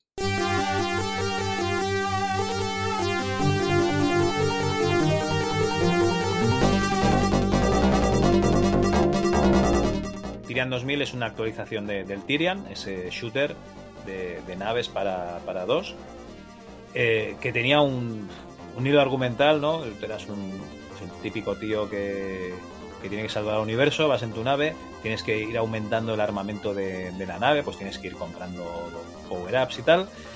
Y la verdad es que era un juego, un muy buen juego, y este Tyrian 2000 pues eh, se cargaba algún bug, algún bug, ¿no? algún error, y eh, pues eso, mejoraba un poquito el, el juego, el Tyrian en sí, que ya era bastante bueno. Es de los, yo diría, de los shoot 'em ups, de los shooters de naves más, más conocidos. Está el Xenon 2, el Raptor, este Tyrian, ¿vale? Tyrian 2000. Pues yo la verdad es que tuve muy poquitos matamarcianos en, en dos. Yo creo que los únicos que tuve fueron el Raptor y, bueno, los que has mencionado, el Raptor y el Xenon 2. Yo Claro, este creo que no lo llega a tener. Los que merecían la pena. Yo este también lo, lo jugué. O sea, es que encontrarse un shooter en MS2 que tuviera un scroll decente y que se moviera bien y que sonara bien, pues, coño, a ese íbamos. este se jugaba muy bien. Bueno, a ver, hay dos españoles, el Delvion y el Trauma, por ejemplo, que son de esta época, de los 90 y tal. Eh, pero sí, era un género, digamos, que estaba un poco denostado. Bueno, de hecho, No, que a lo, me mejor no era el, gracia- gé- a lo mejor no era el género de, de MS2. Yo qué sé, para ordenador pues Uy, buscábamos otra nunca, cosa. ¿no? nu- nunca digas eso. Yo he dicho, bueno, hemos publicado el hoy, estamos grabando esto, hemos publicado el floppy de juegos de lucha para, para dos y en un grupo se me ha ocurrido decir que los juegos de lucha y las plataformas eran los patitos feos del MS2 y me han empezado a decir que, que- que plataformas buenísimos para dos había, me han dicho tres, ¿no? Y, yo Claro, sé, los digo, pues vale. había, ¿no? Claro, digo, el, el Blues Brothers. no. ¿Qué va? El Blues Brothers no. No. No, no, eh, en fin, que, que sí, que había muchos y había alguno bueno para nosotros, claro que sí, pero como ya comprobaréis dentro de poco, o ya habéis comprobado según cuando salga este programa, pues yo qué sé, para la Super Nintendo, pues había más, o para la Nintendo, o para la Mega Drive, ¿no? Hombre. O pa- incluso para la Amiga. Vamos a ver, este, tú te vas y dices que la aventura, mm, el point and click, es el género el patito feo para la Mega Drive. Y, y seguro que alguno te sale diciendo que el Scooby Seguro. estaba de puta madre. Y sí, estaba de puta madre, coño, puta pero había pero una. ya. Sí, hombre, yo creo que los géneros del- de la época 2 son. eh, Coño, la estrategia, ah, los son aventuras, simuladores y de- simuladores. la aventura gráfica, sí. Claro, sí, sí, esos tres son los. Sí, lo que diferenciaba al PC. Y el que no quiera verlo, pues es que no tiene ni puta idea, Javi. Y ya está. Pues bueno, pues también es verdad. Pues hasta aquí los juegos eh, que tenían esa coletilla del año 2000, que este es un programa que, que me hacía mucha, mucha gracia de, de hacer y realmente cuando me he puesto a mirar los juegos pues tampoco era para tanto. No eran tantos. Bueno, pues después de todo este listado de juegos que tenían 2000 en el título, nos vamos a ir con el compañero Viti95. Nos vamos a ir con el compañero Viti95 que nos va a explicar cómo, por qué y, y- y de dónde ha sacado el tiempo, las ganas y, y los conocimientos para realizar un port de Doom que es el Fast Doom.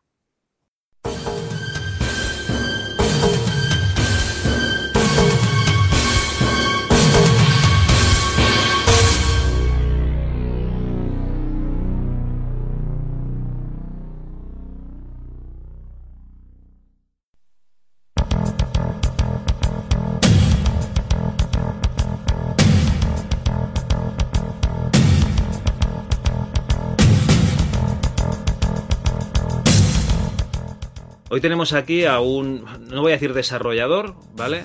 Aunque sí que lo es, sino una persona que, que tiene una gran pasión por un videojuego, bueno, por varios, por lo que hemos comentado antes fuera de micro, que no, no habéis podido escuchar. Uno de ellos es el videojuego Doom, ¿vale? Un, un juego que compartimos eh, pasión él y yo.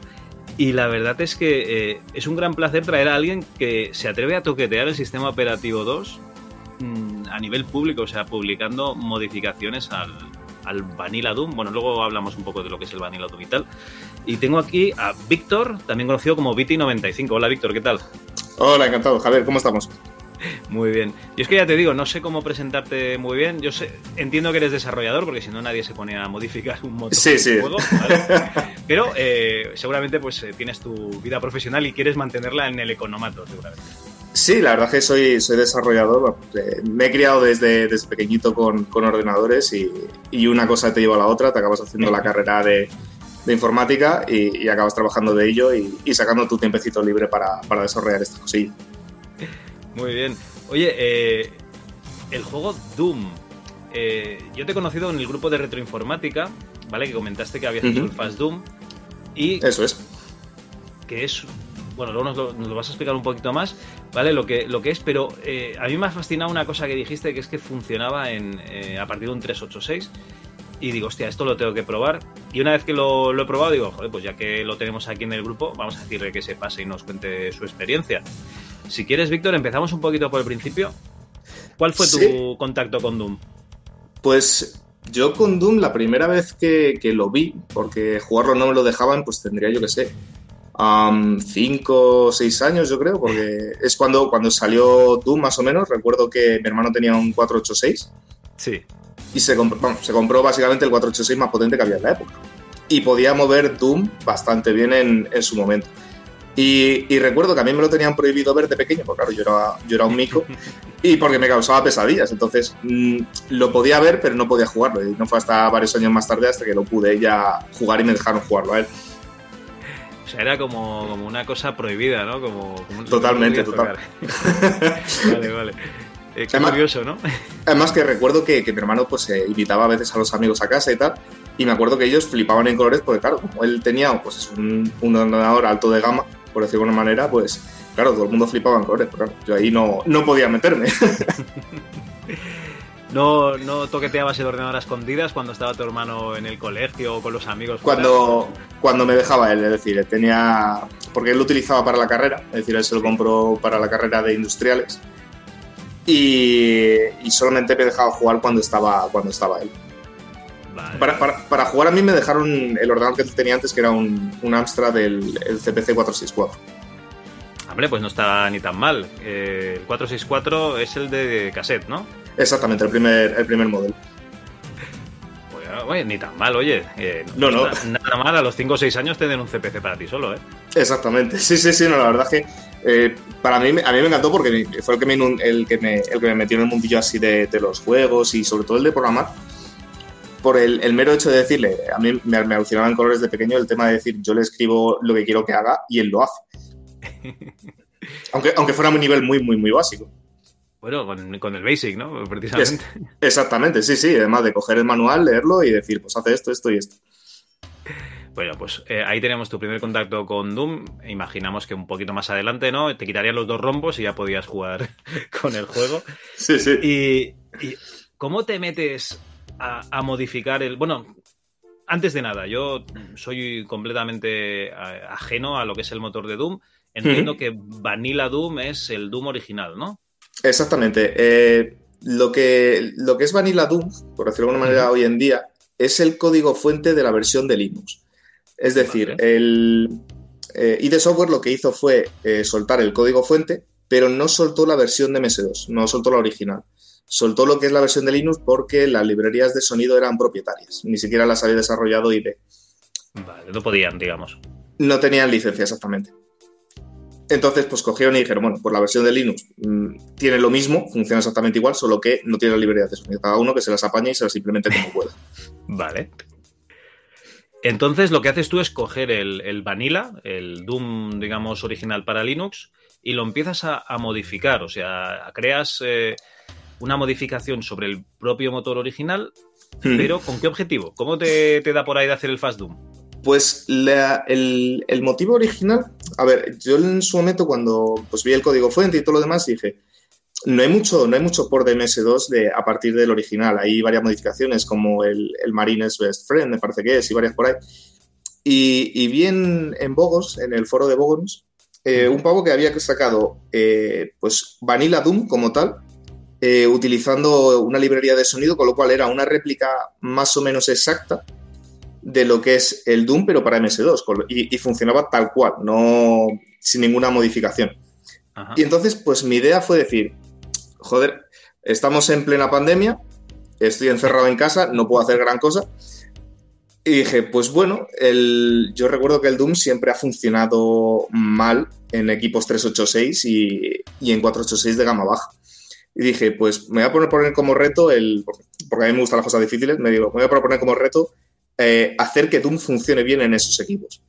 Vale. Y, y empezó todo a partir de eso, es decir, pues eh, empecé a indagar cómo funcionaba el código fuente porque de, de Doom porque no tenía ni idea ni siquiera de cómo estaba montado, cómo funcionaba.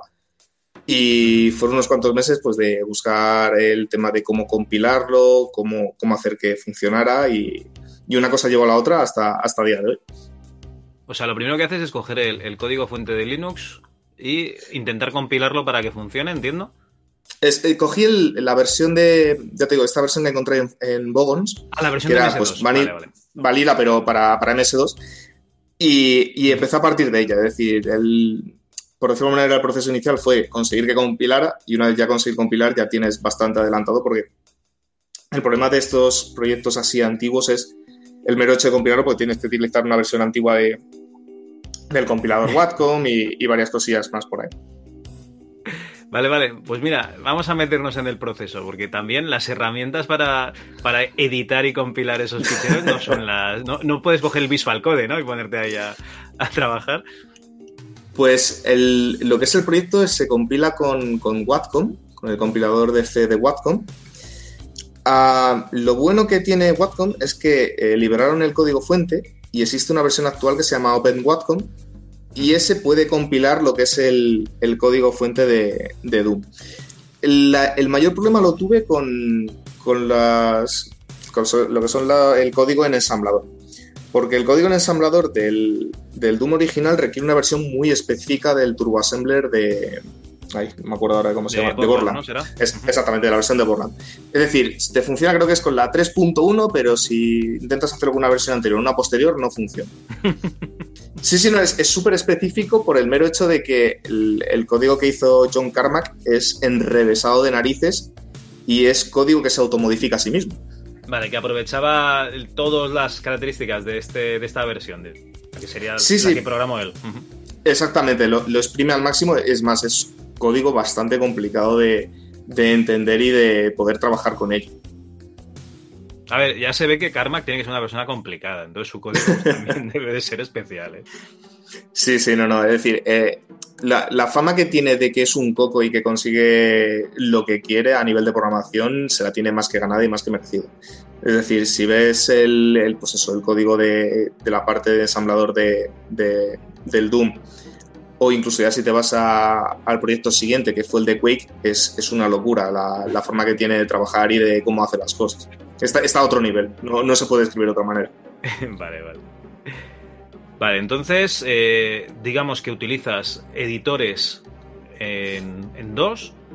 Supongo Ahora- que usarás un DOSBox, ¿no? Ahora mismo sí, es decir, bueno, lo que hago es eh, tiro con el Visual Studio Code para editar, pero sí, es como tú dices, para Y entras en compilar. DOSBox para compilar. Exactamente, compilo desde, desde el propio DOSBox. Lo que pasa es que una cosa que he descubierto de DOSBox es que no te puedes fiar absolutamente nada de él. Entonces, todo lo que compilo y pruebo en DOSBox se prueba adicionalmente en hardware real y en, y en el emulador en eh, PCM. Porque el DOSBox se traga cada cosa que dices tú, madre del amor hermoso, ¿cómo puedes funcionar con esto, que, con este gazapo que acabo de meter? Y claro, obviamente ya cuando pruebas en hardware real o, en emuladores más avanzados sí que, sí, que, sí que ha explotado y funciona como debería funcionar. Entonces, lo bueno que tiene el DOSBox es que es una herramienta muy rápida de desarrollo, es decir, funciona muy rápido y, y cosa que modificas en Visual Studio Code, en un segundo lo tienes compilado en, en DOSBox. Eso lo he hecho. O sea, yo realmente me puse un día con. Ah, no me acuerdo, con el Turbo C, creo. Hmm. Y iba modificando un, un fichero y en, en Visual Code sobre una carpeta que la tenía montada en, en DOSBox y luego Ujú. compilaba en DOSBox con el, con el Turbo C. Y la verdad es que va muy, muy bien. Pero claro, es lo que dices tú, ¿no? Que a lo mejor es, no es fiable, no es fiable 100%.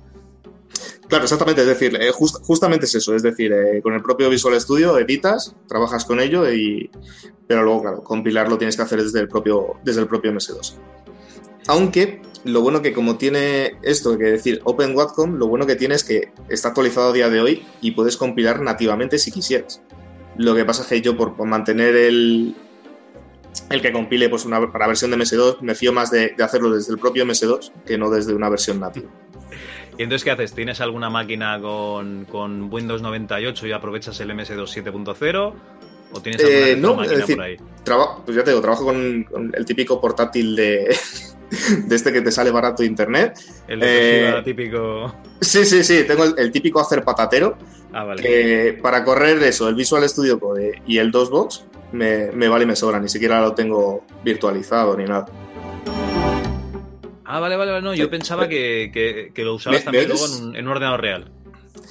Eh, sí, sí, sí, es decir, luego todo lo que todo lo que, que compilo y programo lo tengo que pasar a, a equipamiento hardware real, es decir, eh, tengo un tengo una habitación taller, por decirlo de alguna manera, que tiene un, un 486 montado ahora mismo y todo pasa por él, es decir, no, no hago release ni nada hasta que no está aprobado en ese 486 o 386, dependiendo de, de cómo me dé, porque tengo tanto hardware que cambiar de una cosa a otra me es, me es relativamente sencillo.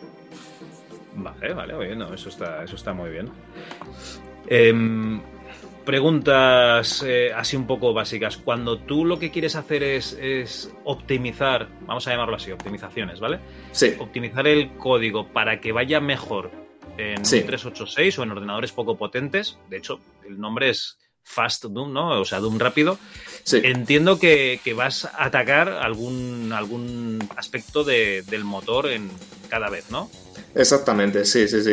Es decir, Doom tiene una cosa y es que se nota que se hizo muy deprisa. Se hizo muy deprisa y sobre la marcha. Entonces, eh, hay ciertos aspectos que se nota, que, o por cómo está hecho el código, que no es todo lo óptimo que debería de ser. En plan de algoritmos de inteligencia artificial. Bueno, inteligencia artificial entre comillas, porque tiene, tiene inteligencia justita. Eh, algo, algoritmos de, de cómo procesar el- lo que es la imagen. Um, en, esos, en esos puntos se nota que, pues eso, tuvieron que sacar un producto bastante deprisa y corriendo y tenía eh, cabos por ahí que, que se podían optimizar bastante. Para que te hagas una idea ahora mismo, eh, lo que es Fast Doom sin cambiar opciones gráficas ni nada es más o menos un 14-15% más rápido que la versión original. Vale. Y, y sobre todo lo que descubrí es que el- lo que es el hardware VGA, que es para lo que está pensado Doom, eh, tiene algunos truquitos que permiten sacar más rendimiento de lo que, de lo que da de sí. Es decir, lo que, donde más optimiza Fast Doom, por decirlo de alguna manera, es en, a la hora de dibujar por pantalla. Es capaz de utilizar eh, pues un truco que, por ejemplo, el modo patata, no se habla todavía de él, pero el modo patata, básicamente lo que permite es, eh, con un único byte que escribas, te permite escribir cuatro a la vez en pantalla. Entonces, eso te ahorra mucho ancho de banda en el, en el bus ISA. Y eso lo que te permite es que lo que es el dibujado de, de la imagen sea mucho más rápido. Entonces, esos aspectos es donde he atacado principalmente.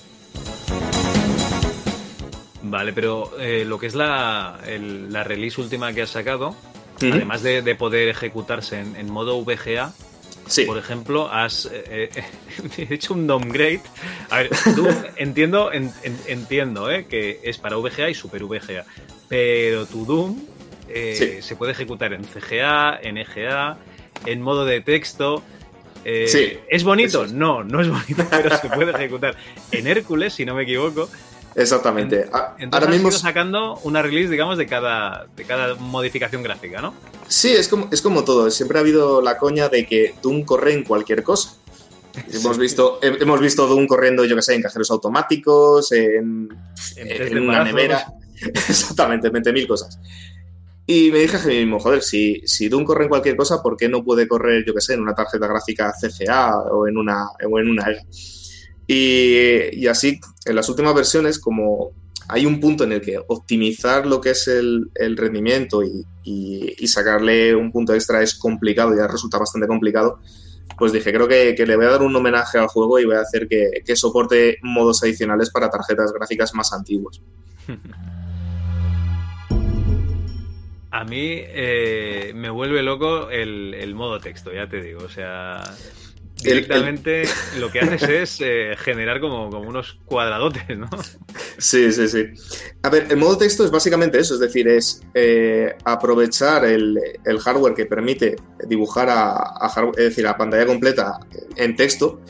Y existen caracteres que son eh, bloques completos, bloques completos y bloques medios. Entonces, con esos bloques completos y bloques medios, eh, soy capaz de eh, sacar más resolución de lo que permite realmente el modo texto.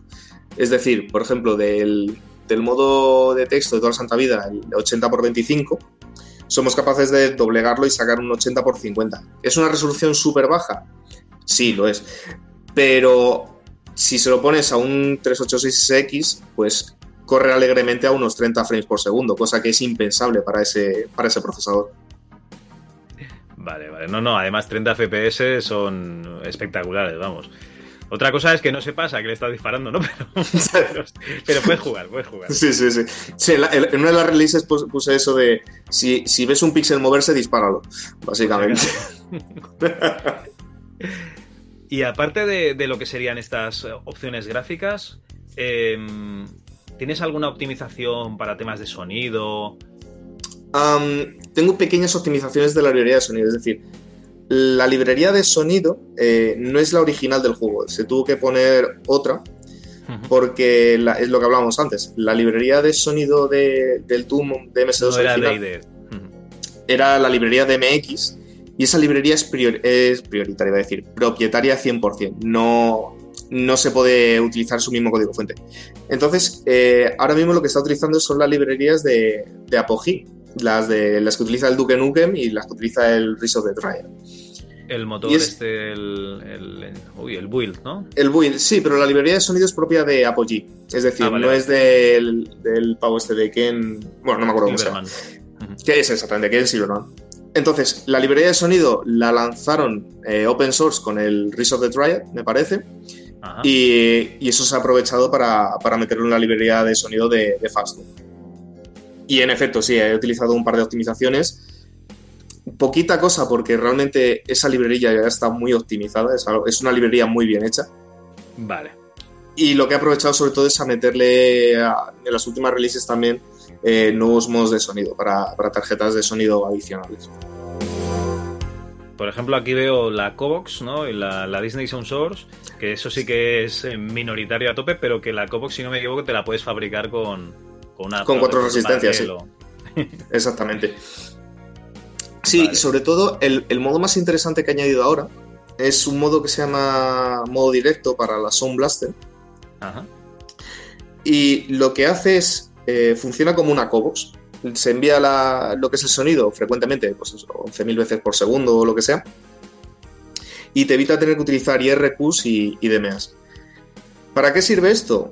Para los que tienen tarjetas de sonido antiguas PCMCIA o, o equipos que dan problemas con las IRQs o las DMAs, hace que te funcione exactamente igual, pero te evita utilizar eso. Eh, es decir, eh, es, más compatible, es un modo bastante más compatible que no es lo que es el modo, el modo normal. Vale, vale, vale. Otra cosa que he leído y, y es que utilizas cosas de la versión de la, de la Sega Saturn de Doom. Eh, utilizo de, mm, más que de la Sega Saturn, el utilizo de Play y de, bueno, de la PlayStation 1 y de, y de la Atari Jaguar. En lo que es el código fuente de, de ambas, bueno, el de la versión de PlayStation está, es hecho ingeniería inversa. Hay un proyecto que ha sacado todo el código fuente de, de- del Doom de PlayStation. Ajá. Y el Doom de Atari Jaguar, si mal no recuerdo, eh, lo liberó también IDE. Entonces, eh, hay ciertas, eh, ciertas funciones dentro de, de esas versiones que son compartidas con lo que es el Doom original, porque parten de la misma base. y están optimizadas. Son funciones que la propia gente de ID y los desarrolladores de esas versiones optimizaron. Por eso, porque las consolas estaban mucho más limitadas en cuanto a procesamiento, a espacio, memoria RAM, etc. Vale. Entonces lo que haces es aprovecharte de esas optimizaciones y pasarlas al- a tu motor, digamos. Claro, sí, es decir, toda, toda ayuda que ya esté, es decir, eh, si algo está inventado no lo reinventes. Entonces, Está claro. Claro, es decir, yo me puse a buscar información de cómo hacían el resto de ports, pues eso, el de 3DO, el de Atari Jaguar, el de PlayStation, cómo hacían las cosas y todo lo que he ido viendo que más o menos nos servía y que, y que podía valer se, se ha utilizado. Vale, vale, vale. ¿Tienes prevista alguna optimización que modifique lo que serían aspectos de, de juego o te vas a limitar a, a modificar el, aspecto visual, el rendimiento y tal? Mi idea es que sea lo más compatible al- a lo que es Vanilla Doom, es decir, eh, no toquetear lo que es la, la compatibilidad con, con el juego. Por ejemplo, muchas de las cosas que pasa cuando optimizas algo del motor de Doom es que literalmente las demos dejan de funcionar. Y es un problema que es bastante común en ports actuales incluso, es decir, eh, si te vas a, al ZDoom o alguno de estos, muchas veces la compatibilidad se les va al garete por hacer cambios o meter cualquier cosa. Entonces, mi idea es que sea lo más compatible al, al original posible.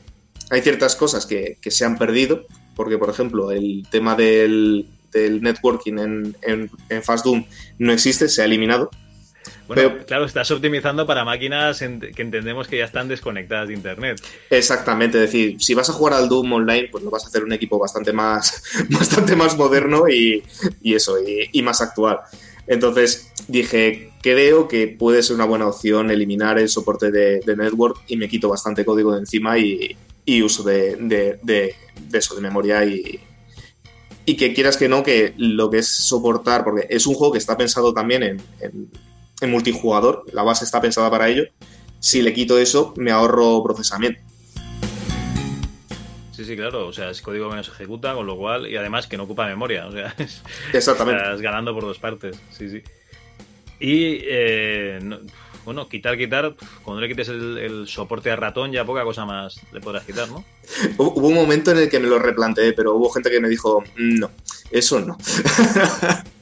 Eh, yo no jugaba al Doom con ratón nunca, pero, pero nunca. No, no, pero res- resulta que hay mucha más gente de la que yo pensaba que juega al Doom desde, desde aquella época con, con ratón. Es decir, yo, yo me imagino que como tú, yo me he criado jugando con teclado y con el teclado y Santas Pascuas, no nada de ratón. Sí, sí, o sea, de hecho los, los jugué el año pasado, el Doom 1 y el Doom 2, y hasta que no llegué al Quake no tuve que hacer uso de- del ratón para nada. Además que sí, yo recuerdo, mi, mi- mi- mi mente recuerda que jugar con esos ratones era un infierno, no lo siguiente, es decir, el tener que estar limpiando la bola cada dos por tres, que si no giraba bien, que si se te movía la, la base para todos lados, era, era horrible. Se te acababa la mesa, no parabas de arrastrar el ratón 200 veces y, y no avanzaba, madre mía. Sí, sí. Pero bueno, eh, que también molaba, yo qué sé, vamos a defenderlo. Yo a los Monkey Island y al Maniac Mansion, por ejemplo, jugaba también con el teclado solo, para que te hagas una idea. Alman, ostras, pues eso, eso ya son para los mayores, ahí, ahí yo no, ahí el Monkey Island era con, con, con ratón sí o sí.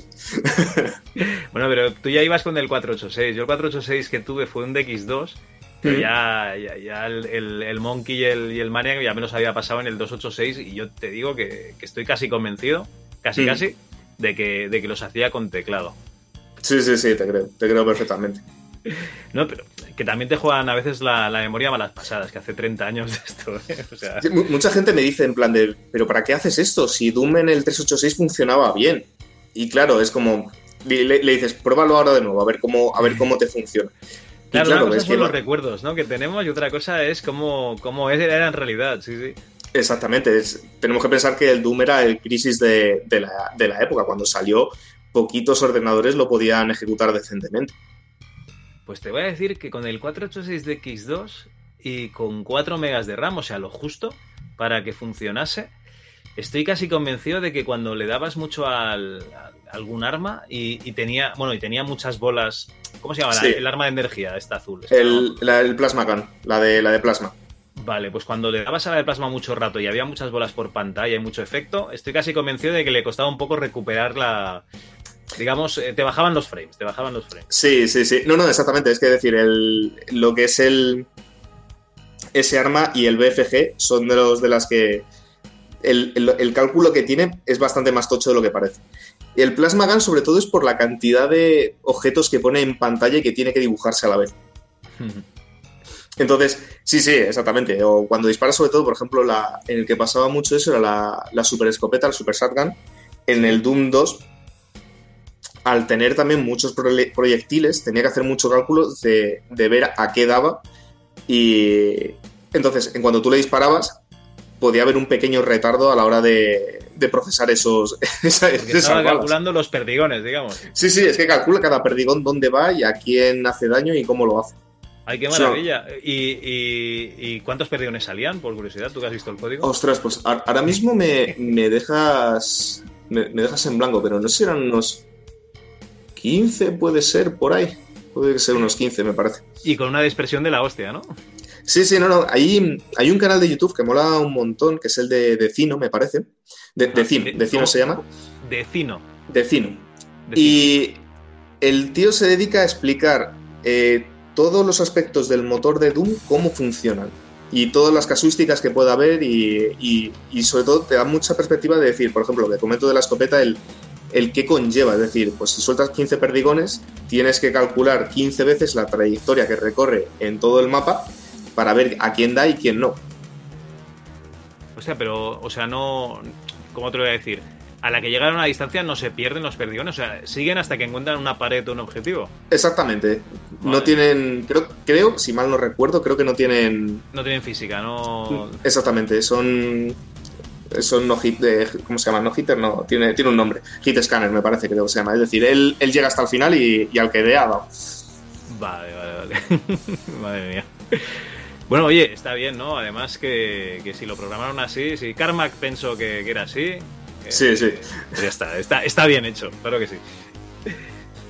Bueno, ¿y qué, qué- en qué estado de desarrollo se encuentra Fast Doom? ¿Has acabado con el proyecto o tienes intención de sacar alguna cosa más? Esto es como todo, ningún proyecto está completo al, al 100% aunque se quiera. Eh, está bastante avanzado en el mero hecho de que pues, a nivel de rendimiento estoy contento con lo que he conseguido sacar. Los modos de vídeo están prácticamente todos los que quería ya terminados. Y ahora lo que me queda es añadir soporte para más tarjetas de sonido, es decir, eh, añadir soporte para Windows Sound System y, y ver si puedo añadir soporte para alguna tarjeta de sonido más antigua. Lo mismo, lo mismo que hemos hablado antes, por amor al arte, básicamente. Porque es que yo no lo recuerdo, ¿tenía soporte para Adlib? Tiene lo que es la música, sí. Es decir, tiene la música tiene soporte para Adlib, eh, General MIDI me parece, y bueno, lo típico, Sound Blaster, etc. La cosa es que una cosa que he visto que la gente ha llegado incluso a hacer, que es, es, por ejemplo, una cosa que he añadido ahora, es que a través del, del speaker del ordenador, el famoso eh, altavocillo de mierda, y perdón por la expresión, Sí, no, no, a ver, es lo que era. Era- También es lo que teníamos, o sea que tampoco. Sí, ¿no? sí, sí. ¿Cómo te lo diría? Cuando no puedes comparar con nada, es bueno. Exactamente.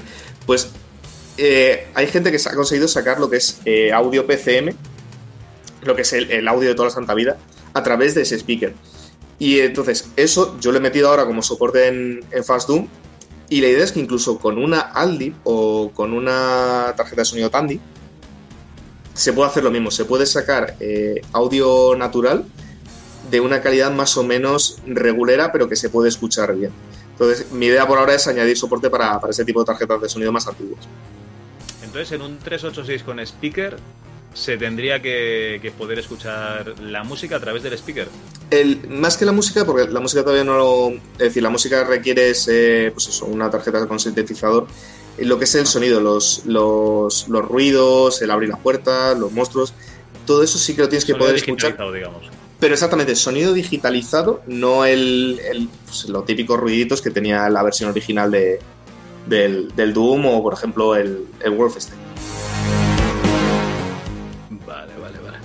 Bueno, pues oye, no, no está nada mal, porque en un 486 yo creo que casi todos ya venían con, con tarjeta de sonido, pero Sí. en un 386 pues no está nada mal, ¿eh? Mira, por ejemplo, un- el, el caso, el- con lo que yo lo pruebo ahora mismo, tengo un portátil, un Toshiba, es un 486, un DX, un DX 25 MHz, me parece, y no tiene tarjeta de sonido. Y dije, vale, ¿cómo puedo, cómo Sí, puedo ponerle. ¿Cómo puedo ponerle sonido yo a este portátil? Porque te vas a, buscar tarjetas de sonido PCMCIA y no encuentras ninguna. Y las que te encuentras, pues a lo mejor te dicen 300 euros por eBay. Entonces es como, pues nada, tendré que buscarme las castañas y, añadir soporte de alguna otra manera. Que, que tienes puerto paralelo, pues le metes la tarjeta de sonido, la Cobox. Que no tienes ni siquiera eso, pues a las malas tienes el speaker y funciona.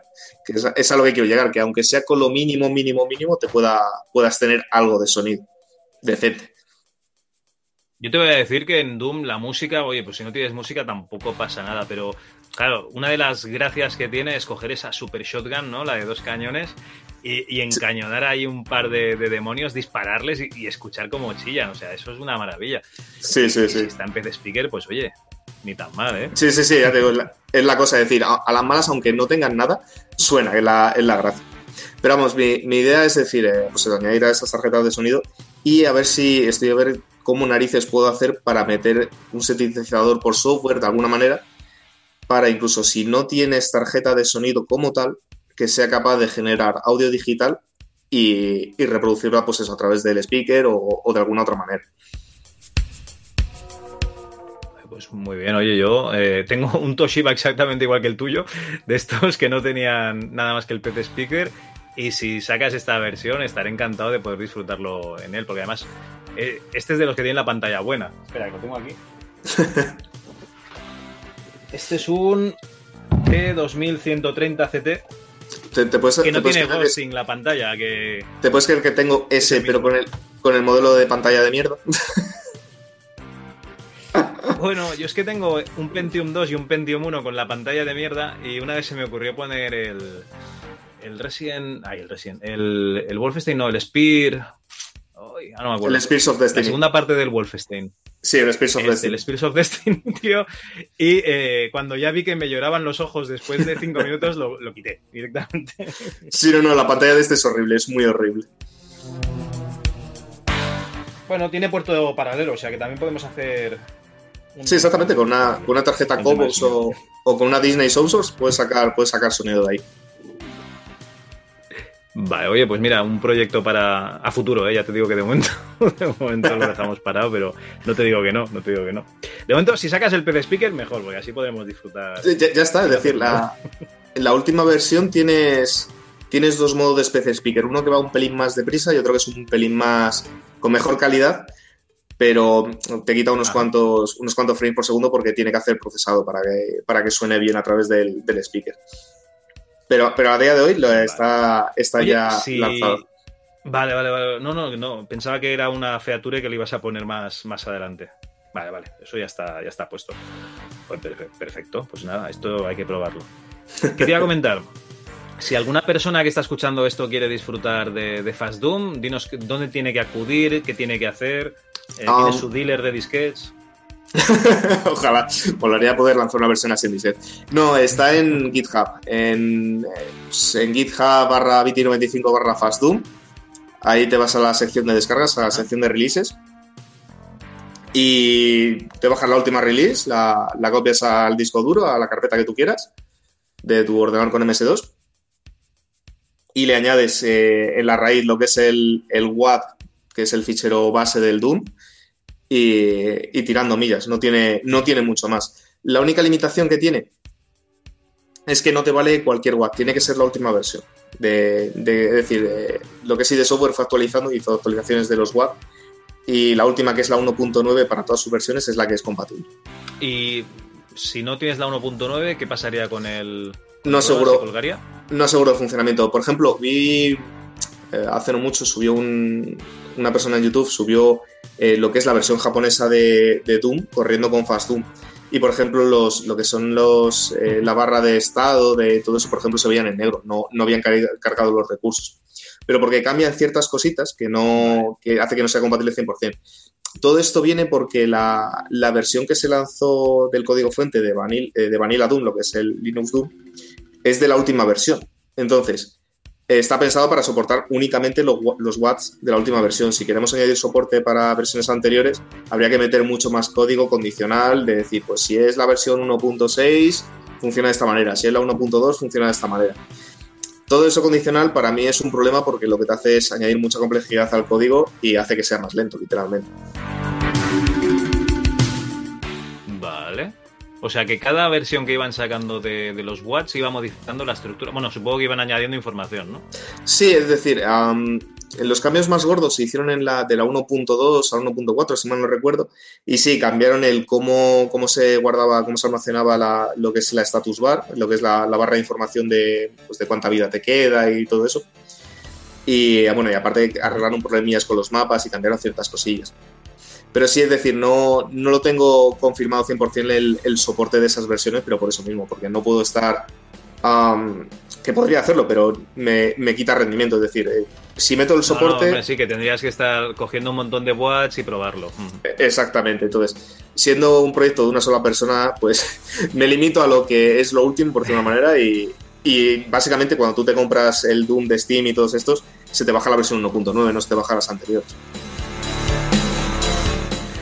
Vale, por curiosidad, ¿te has probado, yo que sé, a coger el, el Sigil, ¿no? De, de John Romero y probarlo a ver qué tal, qué tal funciona? Eh, tengo, tengo pendiente añadir el soporte porque eh, Sigil como tal está pensado para Vanilla Doom, pero no compré con los requisitos de Vanilla Doom, cosa que es bastante curioso. Es decir, eh, Doom tiene una Una serie... leche este John Romero, ¿qué, qué perro que es el tío.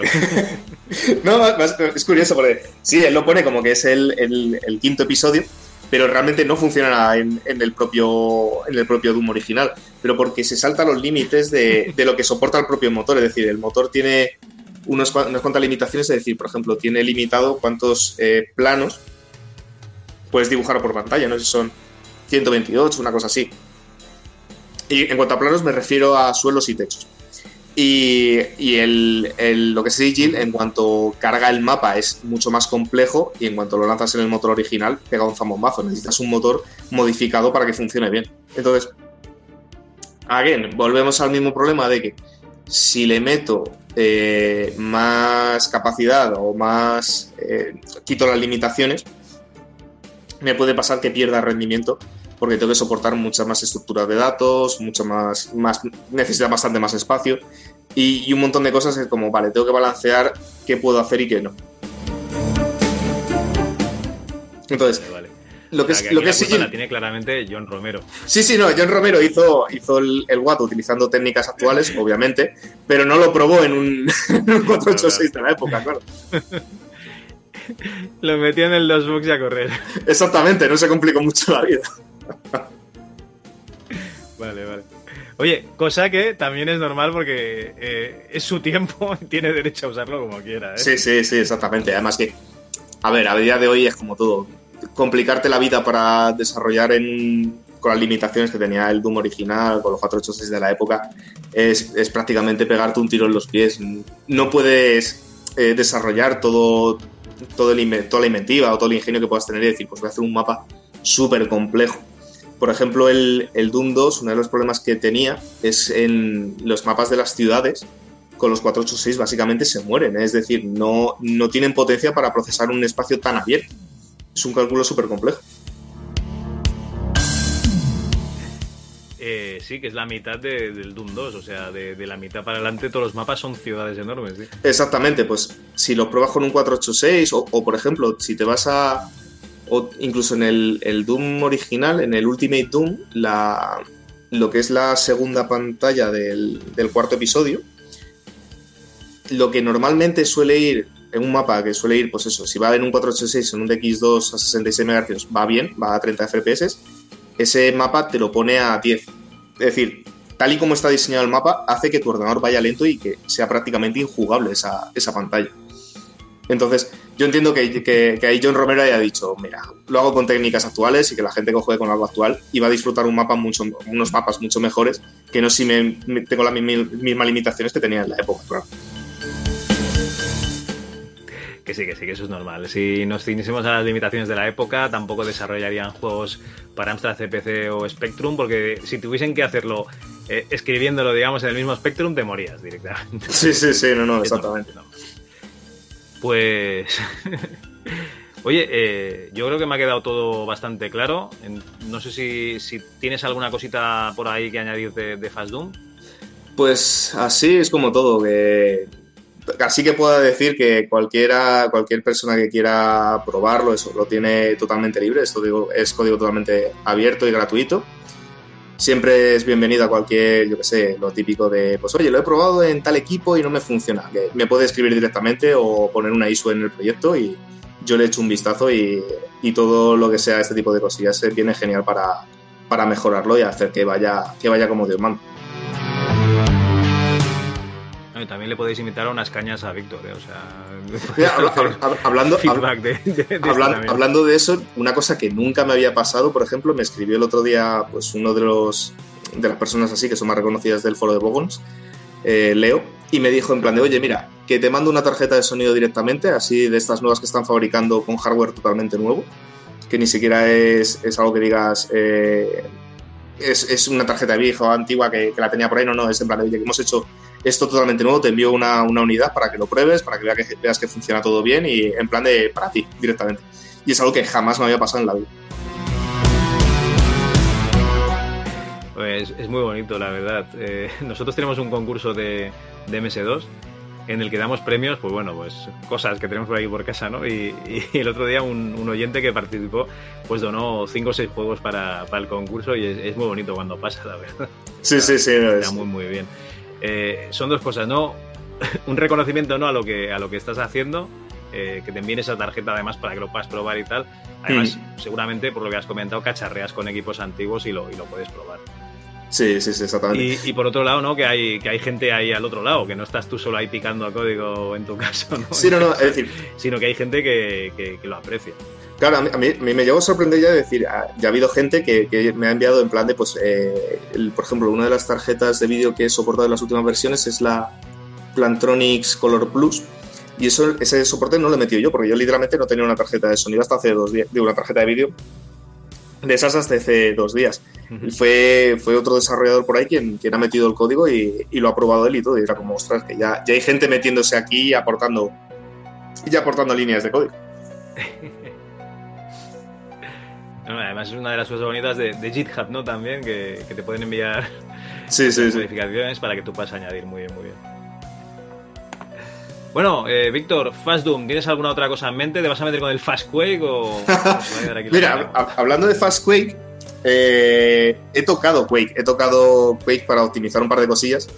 Porque igual dije, joder, ya que pues, me he puesto con Doom, y hay un momento pues que, yo qué sé, esto, el Fast Doom lo empecé cuando empezó la pandemia, es decir, eh, pues abril de 2020, que fue, pasé el virus, lo pasé muy jodido y dije, ahora es cuando tengo que hacer esto.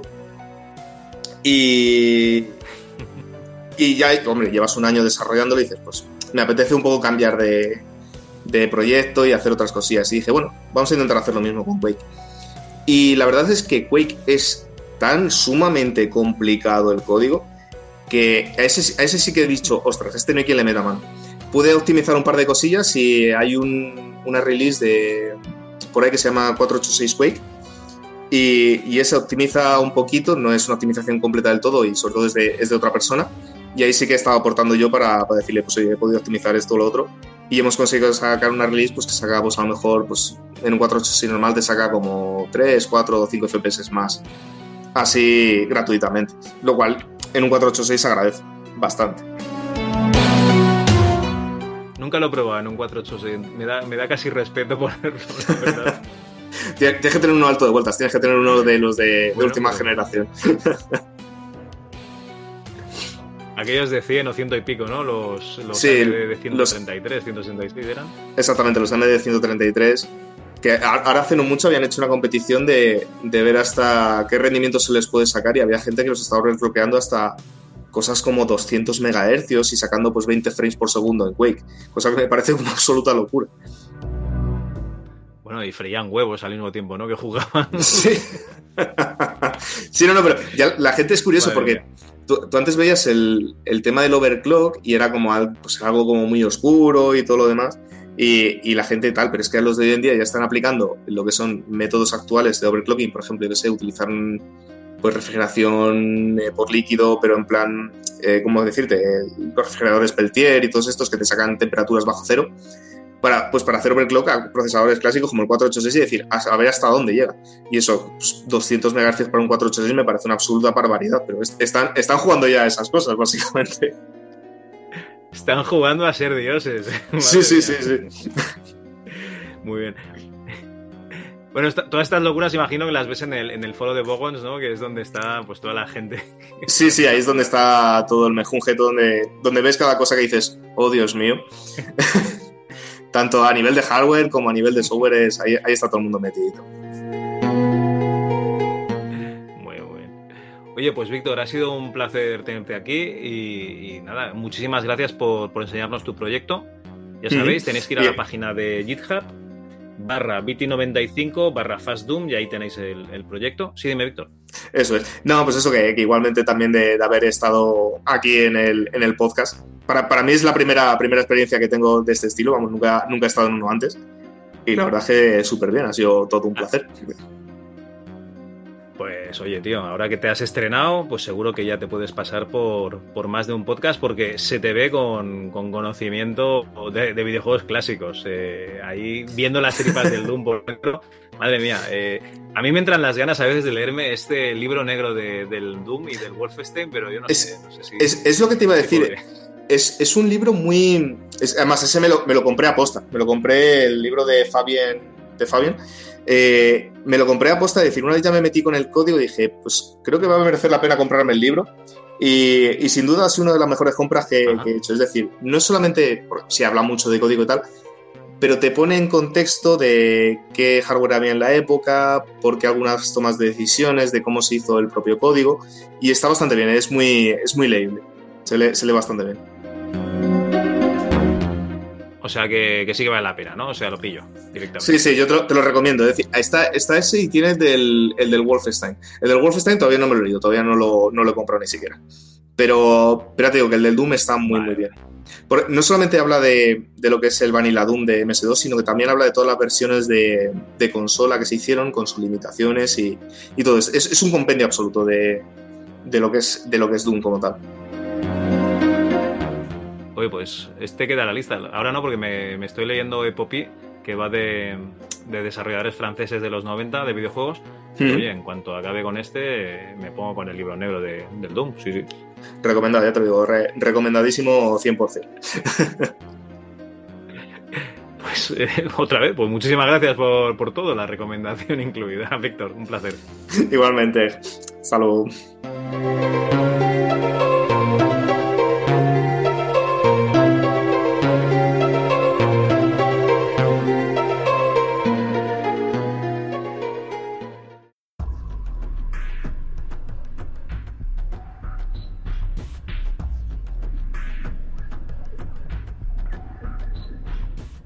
Buenas, soy Martín Gamero y lo primero es que quiero dar las gracias a Javi por permitirme estar aquí. Como no todos me, conocéis, mi nombre es Martín Gamero. Soy de Kentinel Studios y actualmente escribo libros relacionados con ordenadores. Ya llevo tres libros. El primero fue El legado de TFX, donde hablo de la empresa, Entre soldados, demonios y polígonos, donde hablo de software. Y para acabar, Tu objetivo está aquí, Stalker, que es de donde hablo de GSC y de la saga Stalker. Actualmente me encuentro en plena promoción de mi cuarto libro, el cual lo estoy financiando vía Kickstarter. Se llama El legado de las olvidadas y hablo de empresas tan conocidas como S3, BitBoys, Matros y Videology. En ellas hago un recorrido a estas cuatro empresas, hablo de todas sus conexiones con muchísimas otras, como por ejemplo consolas, profesional y mucho más, y os invito a ayudarme a sacarlo adelante. Como en todos los proyectos, tiene recompensas exclusivas. Y para acabar, en vez de despedirme ya directamente solamente haberos dicho esto, os quiero comentar un poquito del 3D en MS2. El MS2, cuando llega el 3D, la verdad es que ya se encuentra bastante moribundo. De hecho, técnicamente ya se encuentra muerto porque ya se lanzó el port de Doom para, para, para DirectX. Realmente quien, quien lo mató fue la tecnología. Lo que pasa que el DiffX y su nuevo estándar realmente arrasaría toda la empresa. Y una de las primeras víctimas sería el MS2, ya que Microsoft llevaba años intentándoselo cargar para poder implantar su, su nuevo estándar. Windows, y bueno, aquí dejamos la pequeña píldora. Espero que os, que os haya gustado. Y si me queréis apoyar, abajo tenéis el link. Muchas gracias y un saludo a todos los oyentes de MS2 Club.